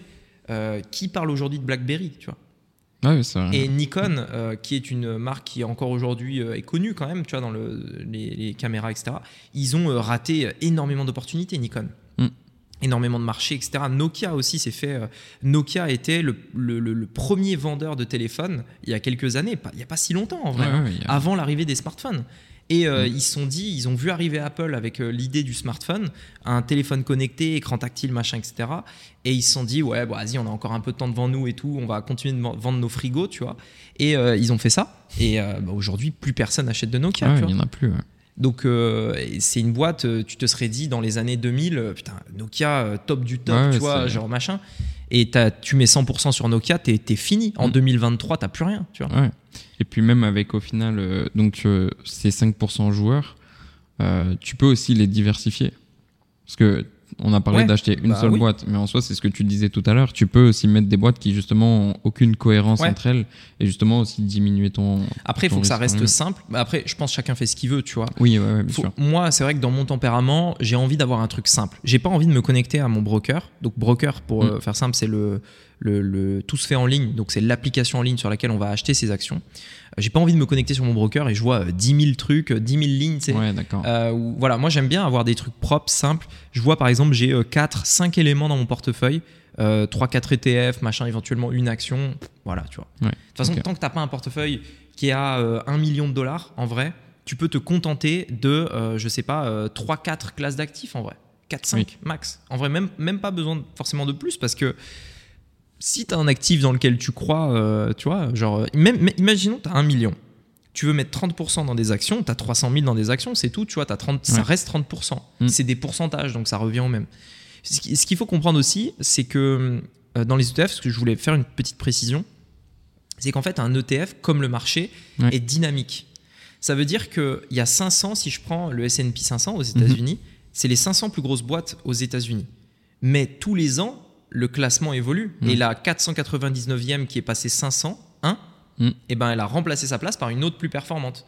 Et donc en fait, tu as vraiment tout le temps les sociétés les plus dynamisées, les, les, les, plus euh, celles qui sont le qui ont, le plus de comment dire de poids économique, etc. et, qui euh, changent tout le temps, etc. Donc ça s'actualise en permanence en fait. Et donc il faut bien comprendre ça, c'est que tu ne, enfin en, en théorie, si, enfin tu ne peux pas te tromper dans le sens où tu as toujours la société, les 500 sociétés qui marchent le mieux. Oui, c'est ça, c'est pas celle que tu as achetée à ce moment-là et puis basta. Voilà, c'est ça. Donc, à part si tout le marché marche pas. Ouais, mais là, dans ce cas-là, on est sur un souci. Voilà, dans ce cas-là, c'est une crise, etc. Donc, ok. Euh, mais euh, y a, ça reste quand même tout le temps les sociétés les plus performantes. Hmm. C'est celles que tu as, tu vois. Donc c'est quand même hyper intéressant quand on y ah pense. Bah et ça marche pareil pour les obligations. Pour les obligations, tu vas avoir en fait différents types d'obligations des obligations. Alors en fait, les obligations, c'est différent, ça marche par maturité. C'est ce que je te disais tout à l'heure, c'est la durée. Quand est-ce que tu vas récupérer ton argent euh, Et quand tu achètes un ETF obligataire, tu peux l'acheter, le revendre quand tu veux. Hein. parce que, euh, en gros, c'est pas tu mets ton argent, tu n'achètes mhm. pas directement l'obligation. Donc ton argent n'est pas bloqué. Euh, tu achètes l'ETF et eux, ils vont te reverser une partie des intérêts que les États, les gouvernements ou les sociétés, parce que tu peux aussi acheter des obligations de société, vont leur reverser. Et donc, euh, et donc en fait, plus l'obligation a une maturité longue, c'est-à-dire plus elle va durer longtemps, plus mhm. généralement les intérêts sont élevés. Plus elle est courte, plus c'est risqué, moins les intérêts sont élevés, etc. et, donc, et donc, en fait, ils vont mettre différents, différents obligations Mm. des obligations euh, à très haut risque, des obligations très peu risquées, des obligations à très longue maturité, d'autres à très faible maturité, des obligations, euh, ce qu'on appelle TIPS, c'est-à-dire des obligations qui sont euh, corrélées à l'inflation. Donc si l'inflation monte, bah, en gros, c'est à double tranchant, les TIPS, parce que s'il y a de l'inflation, en gros, tu as acheté 1000 euros d'obligations, il y a eu 5% d'inflation, bah, à la fin, tu as 1005 euros. Tu vois, en gros, c'est vraiment ça te, ça, augmente la valeur de ton, de ton investissement par rapport à l'inflation. Donc en fait, ton inflation zéro, tu ne subis pas l'inflation. Par, par, contre, si on est dans une, une période déflationniste, tu vois, euh, là pour le coup, bah ça va baisser parce que ça va suivre l'inflation aussi. Donc si euh, le, les prix baissent, tu as 1000 euros, les prix ont baissé, bah, tu n'as plus que 955 si. Euh, enfin, tu as 995 ça a baissé de 5%. Tu vois. Donc c'est à double tranchant. C'est pour ça que, encore une fois, on parle de diversification. Euh, mais, euh, mais voilà, pour simplifier euh, le truc. Ok. Donc en gros, là, on est sur le moment où tu investis. Et d'ailleurs, bah, c'est aussi peut-être un petit peu le moment de parler de la pierre papier, justement. Donc, Pierre papier qui peut en effet faire partie d'un portefeuille, ça reste des actions, enfin des, ça reste des, des, des, biens, on va dire, mobiliers, mm. puisque tu as l'immobilier et tu as le mobilier. Enfin, et donc et donc ici, typiquement, ce sera, euh, donc on peut le faire, où en fait, on va investir dans des sociétés qui ont des activités. Alors, il y a plusieurs activités dans l'immobilier. Tu vois, il y a la promotion, donc la création de, création de bâtiments par exemple, tu as euh, la location, et dans la location, tu as différents types de métiers. Tu as la location euh, saisonnière, tu as la location euh, de gens normaux, tu as la location de biens professionnels, tu as la location, tu as la création par exemple et la, et la, location de maisons de retraite. Mhm. tu as plein, plein, plein de trucs. D'ailleurs, les maisons de retraite, un truc qui a l'air vraiment intéressant pour les années à venir avec l'espérance de vie qui augmente, etc. Euh, mais bref, tu vois, tu as vraiment plein de métiers, encore une fois, dans l'immobilier. Donc voilà. Mais par contre, il existe des ETF qui vont reproduire l'évolution du marché immobilier. Et donc, tu peux investir dans ces ETF-là. Euh, euh, et, voilà, tu vois. Après, tu as aussi euh, donc des sociétés basées dans le domaine de l'immobilier qu'on appelle des REIT, c'est Real mm. Estate Investment Trust. Mm-hmm. Donc en gros, c'est le marché de l'immobilier. Real estate, c'est immobilier en anglais. Et donc, tu peux investir ouais, dans le marché de l'immobilier via des ETF et donc avoir ce qu'on appelle de l'immobilier papier. Donc, en gros, tu vas bénéficier de la croissance du marché immobilier, tu vas bénéficier des, des comment dire, des loyers. Par exemple, quand tu investis dans un REIT, mhm. le REIT, lui, déjà va être dans le domaine de l'immobilier. Donc, si l'immobilier monte, ça monte, la valeur de, ton achat, de la valeur de ton ETF va monter. Mais également, ils vont, s'ils louent des biens, percevoir des loyers. Et ces loyers, au même titre que des dividendes, euh, vont être reversés à la hauteur de ce que tu possèdes, à la hauteur de ta part dans l'ETF. Le, dans Donc, c'est vraiment l'immobilier sans les inconvénients. C'est vraiment, au lieu de te dire, ben, si je veux investir dans l'immobilier, le minimum dans ma ville est de 200 000 euros, parce qu'il n'y a pas d'appart en dessous, ou alors c'est vraiment des trucs qui vont pas être top, je vais pas toucher des bons locataires, etc. Ben là, tu te dis, ben, je peux investir dans l'immobilier, avoir en termes de pourcentage la même croissance, avoir en termes de pourcentage les mêmes loyers, mhm. sans faire de crédit, donc ce qui n'est pas forcément bien, parce que du coup, tu n'utilises pas ce levier, mais bon, bref. Euh, tu fais pas de crédit, mais par contre, tu peux démarrer avec 1000 euh, balles, même 100 balles, même 10 balles. Tu vois, tu peux mmh. démarrer dans l'immobilier ah avec 10 balles. Je crois que c'est 50 minimum, non? Bah, ça dépend de l'ETF. Tu peux avoir des ETF à moins de 10 euros. Oui, ok, ouais. Donc, euh, tu peux démarrer réellement dans l'investissement immobilier avec 10 mmh. euros. donc, c'est ça qui est fou. Et, donc, voilà, c'est pour ça que c'est pour ça que je pense. Enfin, moi, c'est vrai que si je devais démarrer de zéro, tu vois, j'avais que 1000 euros, 1000 euros net, net, net, tu mmh. vois. Immobilier, ça me semble compliqué. business, ça peut être très bien. Moi, je pense que je commencerai par business. et avec ce que le business va générer, je pourrais mettre un petit peu plus de cet argent justement dans, euh, dans la bourse pour démarrer et après l'IMO. Ouais, quelque part, au final, le business, ça devient presque un levier pour pouvoir investir Exactement. dans le reste. Le business est, au même, est un levier au même titre qu'un crédit immobilier, par exemple. Hmm. Et justement, est-ce qu'il y a d'autres leviers, euh, donc euh, au-delà des 1000 euros, parce que faire un crédit pour 1000 euros, c'est pas le but. Encore une fois, on a parlé du côté sécurité, qu'il faut avoir une logique aussi derrière. Mais euh, est-ce qu'il y a d'autres leviers qui, pour toi, euh, peuvent être euh, super puissants? Donc là, on a dit quoi? On a dit business, hmm. ben, crédit. Est-ce qu'il y a d'autres choses? Alors, crédit pour investir, mais pas investir en bourse. Oui, oui, oui. enfin voilà, tu vois. Non. va pas faire un Cofidis pour investir en bourse. Faut pas. Euh, bon après, moi je donne pas de conseils financiers. Chacun fait ce qu'il veut. Oui, bien sûr. Moi c'est ce que je ne ferai pas. Encore une fois, pas de conseils financiers. euh, euh, Qu'est-ce que je veux dire? Ah, Donc tu as les, ouais, le crédit par exemple pour investir en bourse. Mhm. Tu as les leviers d'investissement en, en bourse? Crédit pour investir en immobilier. crédit pour investir en immobilier. Tu as les leviers d'investissement mhm. en bourse. Par exemple, tu as, as des ETF avec des leviers tu peux par exemple, donc, levier très. Euh, ça peut être intéressant, mais risqué, encore une fois, très risqué. Ça peut être très intéressant, mais très risqué. Euh, le levier, comment ça marche? Tu peux acheter un ETF avec un levier x3, par exemple. Donc en gros, si le marché monte de 1, toi, tu montes de 3. Si le marché baisse de 1, tu baisses de 3. Mhm. Donc très risqué parce que ça peut faire tac, tac, tac. Enfin, en fait, ça, en gros, tu vois, là où un ETF est très peu volatile, il devient volatile. x3. x3, je précise que en termes de pourcentage, ça commence à devenir euh, pas mal, bien. voilà. Donc ça peut être très très puissant, comme ça peut être euh, terrible. terrible. voilà, c'est le, le, mot. Ça peut être terrible euh, parce que tu peux réellement arriver à zéro très rapidement, quoi. Donc tu as des ETF à levier. Voilà, encore une fois, ça dépend. Tu, tu peux le, le, faire avec 5% de ton portefeuille, ou alors plus si tu as ce tempérament de dire, ben moi, je prends le pari, enfin je suis prêt à accepter une perte de 50%. Autant te dire qu'avec un levier, un levier x3, ça peut se faire demain. tu vois ça peut se faire dans la nuit. C'est très rapide. Peut-être pas, mais ça peut aller vite. Tu vois. Donc, euh, donc à voir. Après, donc tu as le crédit pour l'IMO, tu as euh, le mindset, la connaissance. C'est le plus gros levier en mm. réalité. Euh, pas on peut pas le toucher, il n'est pas, malléable, etc. Il n'est pas mm. tangible, mais c'est le plus gros levier. Tu as les leviers du coup en bourse. Et puis après, le temps, hein. le temps, ton temps est le plus grand levier le temps que tu vas y passer, le temps euh, que tu vas faire pour apprendre, le temps que tu vas faire à analyser, etc. Ça reste un levier. Mais bon, je pense pour parler de trucs plus concrets, comme tu disais, euh, ouais, levier d'investissement et les leviers, euh, les leviers d'investissement et les leviers bancaires, enfin les crédits bancaires pour, pour l'IMO. Ok. Et donc justement, là, on a la fameuse étape aussi où, c'est ce qu'on disait un petit peu tout à l'heure, après avoir investi, après mmh. tout ça, tu caches out, quoi. Alors voilà, comment euh, la, stratégie de sortie? En fait, si tu veux, ça dépend pourquoi à la base tu investis. Est-ce qu'il n'y a pas une étape aussi avant, justement, euh, en fonction des investissements, tu vas pas forcément récolter les bénéfices de ton investissement peut-être de la même manière? Tu vois ce que je veux dire? Par exemple, euh, bah, on en a parlé, les dividendes, la vente avec de l'IMO ou des loyers, tu vois, qui s'apparentent aux dividendes. Est-ce qu'il y a d'autres choses peut-être justement La plus-value. Ok. Mais généralement, la revente généralement, euh, tu vas avoir, euh, on, va dire, si je prends l'immobilier par exemple, pour gagner de l'argent dans l'immobilier, tu as euh, les impôts, tu, tu, tu, fais des crédits mhm. d'impôts, donc tu, tu, réduis des impôts. tu peux également faire une plus-value. Donc tu as acheté un bien X, tu le revends plus cher, tu as une plus-value, c'est imposable. Sauf en France si tu as si c'est une résidence principale, mais ça reste imposable euh, comme n'importe quel impôt, je crois que c'est 30% de mémoire, un truc comme ça.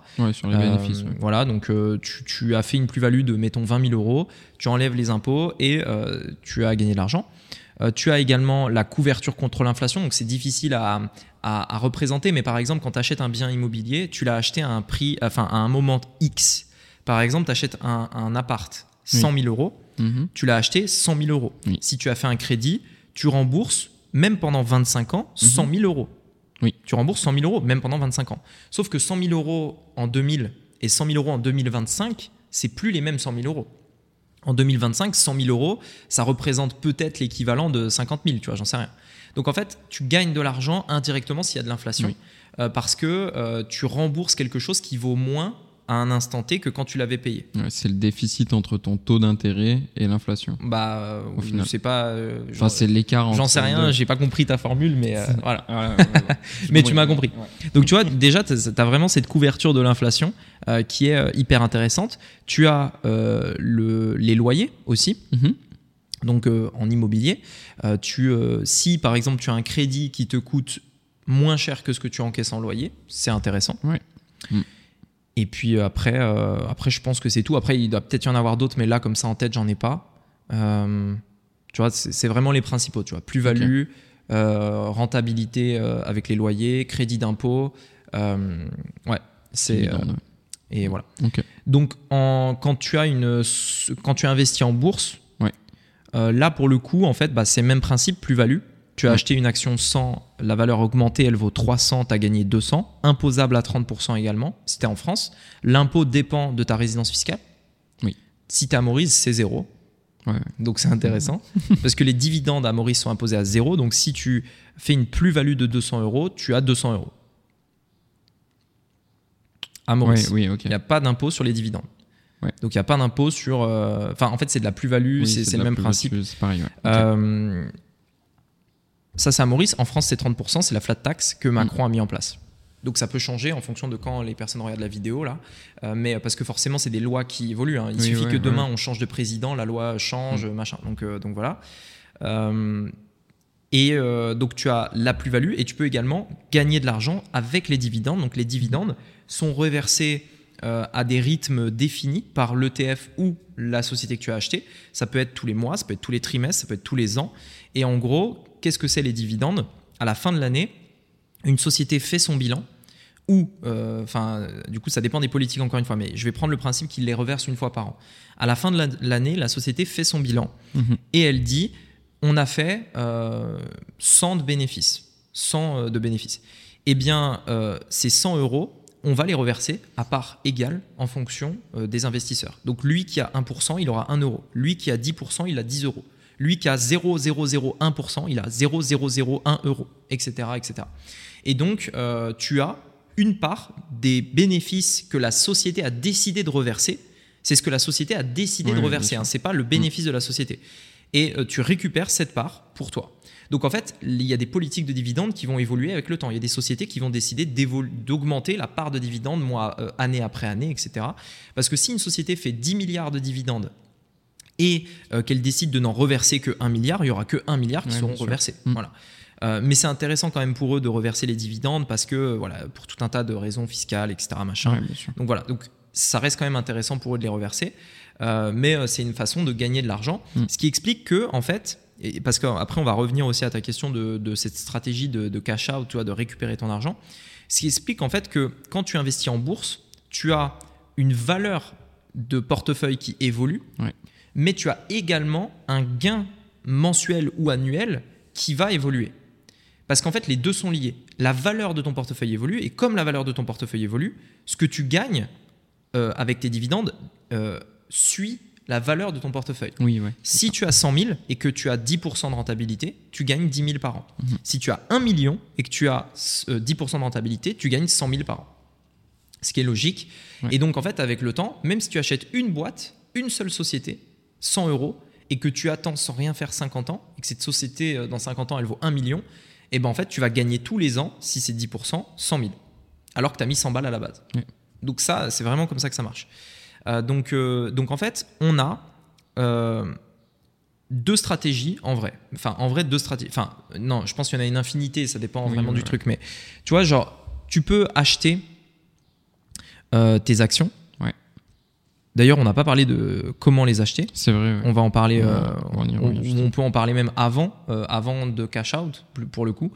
Euh, en gros, pour l'investissement, il y a plusieurs possibilités. Soit tu peux, par exemple, investir tout d'un coup. Imaginons, tu as 1000 euros, typiquement, tu investis ces 1000 euros. Le problème, en fait, de ça, c'est que tu vas investir à un moment T du marché, mais tu sais pas, au moment où tu investis, tu sais pas si tu es en haut, si tu es en bas, etc. Donc en fait, il existe une stratégie qui s'appelle le DCA, hmm. le Dollar Cost Averaging, qui te permet en fait de, lisser ton, ton entrée dans le marché. Au lieu de rentrer à 100, tu vas rentrer tous les mois. Par exemple, tu as 1000 euros, et ben, au lieu d'investir 1000 euros cash, tu vas investir 83 euros pendant, euh, pendant 12 euh, mois. 83 euh, par mois, ça voilà. Donc tu investis 83 euros pendant 12 mois. Tous les mois, tu investis 83 au lieu de mettre tes 1000 euros cash. Mhm. Est-ce que c'est 83 le calcul? J'étais en train de le calculer, mais si, c'est ça. Si, c'est 83. 83. Donc tu mets 83 euros euh, en janvier, 83 euros euh, en février, etc., etc. Et à la fin de l'année, tu as mis 1000 euros. Mais au lieu de mettre tes 1000 euros directement en janvier quand le marché est à un prix euh, donné, eh bien tu l'as mis à 83 tous les mois. Donc parfois tu l'as acheté trop cher, parfois tu as acheté très, à un prix très intéressant, parfois tu as acheté à un prix moyen, etc. Mais en fait, ce qui est important, c'est que ton prix est lissé au milieu de l'année. Et si ça se trouve, euh, tu as acheté à un prix intéressant, enfin en tout cas ça te permet de lisser tes performances. et c'est en, réalité ça qui est intéressant parce que. Ça neutralise la volatilité en fait. Alors ça réduit la volatilité. Mm. Ça te permet également de réduire le côté psychologique parce que en fait ce qu'on se rend pas compte c'est que psychologiquement c'est beaucoup plus dur de mettre tes 1000 euros et imaginons le lendemain où tu as mis tes 1000 euros ça perd 20%. Ouais, ouais. Tu vois? Alors que si tu as mis 10% euh, de, ton de la somme que tu mm. veux mettre, qu'elle perd le lendemain 20%, bah, c'est 10% de la somme totale que tu voulais mettre, donc ça va. Et, euh, et, du coup, en fait, psychologiquement, c'est beaucoup plus simple, mm. parce que sinon, tu mets 1000 euros, tu attends un an sans rien faire, ou alors tu dis, bah, moi, je veux mettre 1000 euros par an, et donc tu mets 83 euros par mois.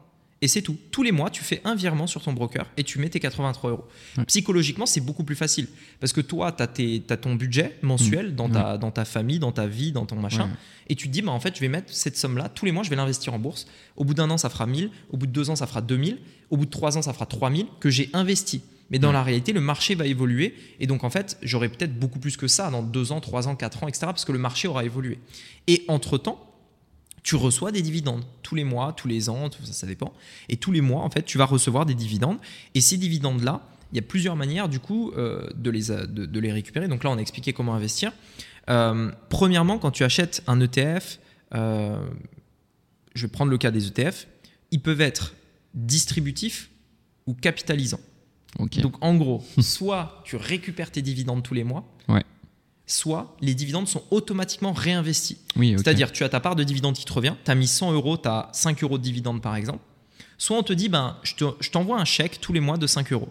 Hmm. Et ces 5 euros, tu achètes euh, ce que tu veux avec. Soit on les réinvestit directement dans ton, dans ton portefeuille. C'est-à-dire, en fait, l'argent ne sort pas, il reste. L'intérêt de ça, il est quoi? Il est fiscal. Ah Parce que si on t'envoie tes 5 euros par chèque, tu vas devoir donner 2 euros d'impôt à l'État. Hmm. Si on les réinvestit directement, c'est pas imposé. Donc ces 5 euros réinvestis vont continuer de fructifier et donc monter. Tu vois? Oui, je vois bien. Donc l'intérêt fiscal hmm. est intéressant si tu es dans une démarche de capitalisation, c'est-à-dire généralement quand tu es jeune, l'intérêt c'est pas forcément d'avoir tout de suite les fruits de ton travail, etc. Tu veux que ça te serve pour ta retraite par exemple. Donc ça peut être intéressant de capitaliser pendant que tu es jeune afin de pouvoir retirer ces dividendes quand tu seras vieux. Et là ça peut être intéressant. En fait, l'idée euh, que moi j'ai dans mon investissement, je vais parler de mon exemple, c'est capitaliser, capitaliser, capitaliser, capitaliser. Je mets l'argent dont je n'ai pas besoin aujourd'hui pour pouvoir la retirer plus tard quand je ne voudrais plus travailler. Aujourd'hui, mhm. je travaille, donc j'ai, je vais essayer d'avoir un niveau de vie qui me permet de euh, mettre de l'argent de côté. Cet argent, je n'en ai pas besoin parce que mon niveau de vie me convient. Donc cet argent dont je n'ai pas besoin, au lieu de l'investir dans des conneries comme des nouvelles paires de chaussures ou des, trucs de merde qui servent à mmh. rien, je vais capitaliser dans mon fonds, euh, dans mon placement, enfin dans mon portefeuille. Et les dividendes, je vais également les, réinvestir parce que j'ai pas besoin de ça, puisque j'ai voilà, voilà. Donc mes dividendes, je les euh, capitalise. J'investis tous les mois. Je vais faire ça pendant 20 ans, 30 ans, 40 ans, 50 ans, exactement comme si je cotisais pour la retraite en fait. Tu vois Et plus tard, je pourrais à ce moment-là me dire bah ça y est, j'ai assez capitalisé, maintenant je veux mes dividendes. Et là du coup, je récupère mes dividendes et euh, tous les mois, mon portefeuille, imaginons qu'au bout de 20 ans, 30 ans, il, vaut 1 million d'euros. Mhm. Et eh ben je vais me dire bah voilà, je vais récupérer mes dividendes tous les mois, tous les mois, tous les mois, tous les mois, tous les mois. Et sans même toucher à mon portefeuille, mhm. mon portefeuille est toujours de 1 million. Par exemple, il est de 1 million. Je ne vais pas retirer 100 euh, 000 du portefeuille et maintenant il vaut 900. J'ai 1 million. Et c'est ce million-là qui me génère des dividendes. C'est-à-dire, c'est des dividendes qui sont générés par exemple tous les mois. Et tous les mois, je reçois 2000, 3000, 4000 euros qui viennent dans mon compte parce que j'ai un million. Mais j'ai toujours un million. Et je peux, en plus de ça, euh, récupérer, si j'ai un gros investissement à faire, je vais acheter ma maison, euh, par exemple, je retire 500 000 et j'achète ma maison. J'ai toujours 500 000 en bourse qui me génèrent des dividendes tous les mois. Et en plus de ça, j'ai ma maison, etc. En fait, ce qui est assez fou, ce qu'il faut comprendre, c'est que le système de retraite aujourd'hui, comment ça marche? Tu es salarié, tu cotises pour la retraite, et euh, plus tard, on te donnera de l'argent pour ta retraite. Mais tu n'as pas une somme fixe. Tu as 1500 euros par mois. Mm. En bourse, tu as ton million que tu peux cash out quand tu veux, tu as ton million que tu peux retirer, et tu as en plus les 1500 euros. Tu vois la différence? Et donc en fait, c'est comme si la retraite te disait, enfin c'est comme si avec la retraite, on te disait, bah voilà, tous les mois vous allez cotiser, euh, à la fin de votre vie, vous aurez peut-être 200 000 euros de côté. Et en plus des 200 000 que vous, qu'on vous mettra, qu'on vous donnera, on va vous faire un, on va vous faire un virement de 200 000 au moment de la retraite. Et en plus de ça, après vous avoir fait ce virement, on vous envoie 1500 tous les mois. Tu vois la différence? Sauf Ah, qu'aujourd'hui, sauf qu'aujourd'hui, on te, on t'envoie juste les 1500. Ouais. Et donc c'est la plus grosse douille qui existe. Ah ouais, non mais pour le coup vraiment, surtout que on vous invite à faire les calculs, hein. mais il n'y a pas besoin de grosses sommes à investir tous les mois pour arriver réellement à une somme qui est bien plus conséquente. Bah, Euh, c'est ça. En, en fait, j'ai, euh, vous, vous regarderez dans la description, j'ai fait une euh, formation euh, gratuite de 4 vidéos qui vous montrera ça. Il y a des, euh, il y a des courbes en fait qui expliquent euh, le principe de l'effet cumulé parce qu'en fait, c'est, euh, en fait, ce qu'il faut comprendre, c'est que c'est une courbe exponentielle. 1%, en fait, c'est comme, tu sais, ce, ce truc de tu prends 1 centime et tu multiplies par 2. Ouais. Au bout de 30 jours, ça fera plus d'un million. Mm. 1 centime multiplié par 2. Ouais. Au bout de 31 jours, Mm. ça fait plus de 2 millions du coup. Ouais. Tu vois, parce que si tu prends 1 centime fois 2, ça fait 2 centimes. ouais, 2 c'est centimes, voilà, c'est exponentiel. 2 centimes fois 2, 4 centimes. Mm. 4 centimes fois 2, 8 centimes, etc. Très rapidement, tu arrives à 1000. 1000 fois 2, 2000. 2000 fois 2, 4000, etc. Et c'est vraiment exponentiel. Ah Et en fait, la bourse, c'est comme ça. Parce que là, je prends l'exemple de 2. Donc Ouais. 2, c'est un très gros euh, multiplicateur. Mm. Tu vois, tu as fois Ouais, 2 bien par sûr. an, t'es chaud. tu Ouais, vois. c'est pas mal. Mais euh, quand tu fais du 10% par an, au bout de 2 ans, ça devient déjà important. Au bout de 3 ans, et au bout de 20 ans, 30 ans, 40 ans, c'est gigantesque. Et quand, au bout de 20 ans, 30 ans, si tu as mis par exemple 30 ans pour avoir 100 000, Mm. il te suffit d'un an de plus pour faire 110 000. Ouais, bien sûr. Et il te suffit d'un an supplémentaire pour faire 122 000. Mm. 120 000. Si, 121 000. Oui, Parce oui, que tu as 100, 110 000 ouais, 121, et donc 10% ouais, ouais, de 110 000, ça fait 11 000. Ouais, c'est ça. Donc 121 000, etc. etc. Après, c'est exponentiel. Si tu as Ouais. mis 50 ans pour avoir un million, il te suffit d'un an supplémentaire pour faire 1 million 100 000. Ah ouais, c'est Tu vois? Et donc c'est ça en fait, le, le, c'est-à-dire tu as mis 50 ans pour gagner un million, un an de plus pour gagner 10% de cette somme, 100 000 euros. ouais, c'est Et donc en fait c'est ça qu'il faut comprendre, c'est que tu vas pas investir de ta poche un million, c'est que tu vas peut-être investir 200 000, 300 000 au cours d'une vie. Tout le Mhm. monde, enfin je veux dire, euh, tout le monde peut le faire. T'as- t'as- tout le monde, presque tout le monde en vrai, a euh, près d'un million d'euros qui lui passent dans les mains. Si tu as un salaire euh, autour des euh, 2000 euros à peu près, tu as un million dans ta vie qui te passe dans les mains. La plupart des gens, s'ils investissent, gagneront plus avec les investissements en bourse ou par exemple, enfin ou l'IMO ou peu importe, que avec ce qu'ils ont gagné en tant que salarié. ah bah, bien sûr. Donc, euh, donc voilà. Et donc en fait, cette stratégie de cash out, tu vois, il y en a plusieurs. Tu peux récupérer ton argent. Tu auras un petit 30% d'imposition. euh, donc voilà, tu as un million, tu payes 300 000. Mais bon, euh, voilà, au moins c'est. Voilà. On le prend. On prend, on prend les 700 000 qui restent. Euh, tu auras, donc auras cette, euh, cette, euh, cette possibilité de, re- de revendre tes, Ouais. tes, tes actions, tes ETF, ce que tu veux. tu as également la possibilité de juste récupérer tes dividendes et tu gardes ton million. Euh, comme ça, ton million reste au chaud et tu récupères tes dividendes tous les mois. Ça te permet de, de vivre. De Mmh. toute façon, Ah le plus bah, important, ouais. c'est le cash flow, c'est pas le- le- l'argent fixe. Euh, bref, voilà, il y a plein de, Au final, ouais, tu peux. tu peux, tu peux aussi le faire petit à petit, tu vois. Tu peux aussi euh, te dire, bah, je vais pas attendre la retraite, euh, je vais le faire petit à petit, tu vois. Euh, à partir du moment où j'ai 1000 euros de dividendes, moi, ça me convient. Donc, dès que j'atteins mon niveau de dividende que je voulais, qui remplace un salaire, par exemple, je décide de les prendre. Que ce soit la retraite ou pas, je les prends. Et à partir de là, ça ira plus lentement parce que tu ne réinvestis pas tes dividendes ouais, tous les mois. ouais. mais euh, tu as décidé dans ton plan de te dire, bah, dès que j'atteins 1000 euros de dividendes mensuels, je décide de les récupérer pour me faire plaisir là aujourd'hui avec ma famille, mes amis, etc. Donc c'est aussi possible. Ouais, c'est ça. Après, c'est aussi en fonction, c'est toujours pareil, c'est en fonction de ce que tu veux avoir, au final. Ouais. que- C'est pour ça que quand on parle d'investissement, c'est vraiment euh, personnel. Il n'y a pas de plan. ouais. Il n'y a pas de plan prédéfini, euh, Mm. très clairement. Mais du coup, c'est aussi une bonne chose parce que, tu vois, il y a, il y a beaucoup de personnes, tu vois, par exemple, euh, moi je prends l'exemple tu vois, de ma grand-mère. Aujourd'hui, sa retraite, euh, alors qu'elle a bossé euh, fou avant, enfin, comme tout le monde, tu vois, Mm. en ce moment. Mais, euh, et justement, tu arrives à, à avoir plus que la retraite avec 100 000 euros de mis de côté, tu vois, sur une vie de boulot. Genre en vrai. 100 000 T'en es euros, bah, peut-être pas plus, ça dépend des Bah, retraites. Ouais, mais ça 100 dépend, 000, euros, mais- 100 000 euros en dividende, ça va pas être énorme en dividende. bah, en dividende, tu seras à 10 Par 000 contre, en valeur, en va- non, non, ça c'est la valeur, ça c'est la plus-value. Les dividendes, les dividendes ne sont pas de 10%, ça dépend des sociétés. Oui, ouais, ok. Tu peux avoir des sociétés qui vont te reverser 1%, 2% de dividendes. Donc, euh, par exemple, les dividendes, c'est rarement. Tu vois, tu as des dividendes, par exemple, qui vont être entre 3 et 5% mais la très grande majorité, tu es à 1, 1,5, 2, 2%, tu vois, voilà. Donc, ce qui est déjà euh, vraiment intéressant, hein, parce que si tu as 1 million, enfin, tu fais le calcul, tu vois. Euh, mais, euh, mais en gros, avec 100 000 en termes de dividendes, mhm. ça va pas être énorme, tu vois. Tu vas peut-être gagner 1000, 1500 euros par an de dividendes. Ce qui est quand même, pour beaucoup de personnes, un vrai plus à la fin de l'année. En vrai, tu vois, c'est un 13e mois. Mm. Tu as un 13e mois avec ça. Mais après, c'est vraiment exponentiel, donc euh, ça va monter. Mais ce qu'il faut aussi noter, c'est que tu as les dividendes plus, c'est pas l'un ou l'autre, c'est dividendes plus la plus-value. C'est-à-dire que tu as tes 1500 de dividendes purs que tu peux réinvestir ou, cash out, et tu as en plus une plus-value de 10%, théorique hein, bien sûr, parce mm. que ça dépend euh, des, périodes. En fait, si tu veux, ce qu'il faut comprendre, c'est que ces 10%, c'est lissé sur des dizaines d'années. Parce qu'il y a des, des, années où le marché progresse de 30%. Tu as des années où le marché baisse de 10-20% tu as des années où le marché progresse de 50%, tu vois. Hmm. Mais en fait, ce qui est intéressant de noter, c'est pas ça, c'est pas le court terme en fait, c'est vraiment sur 30 ans, 40 ans, 50 ans, lisser le marché aux États-Unis au cours des 40 dernières années, il a fait 10% par an à peu près, tu vois. Donc il y a des années où il a eu une énorme croissance, a des années où en 2008, il a perdu 50%. Euh, donc en fait, tu as 100 000, tu as 50 000 à la fin de l'année, tu vois. Hmm. Euh, mais euh, au bout de deux ans. Mais en fait, ce qui est important encore une fois, c'est que quand il vient de baisser, ben, c'est le meilleur moment d'acheter, de réinvestir, de, racheter peu cher pour ensuite avoir une progression, etc. Ok.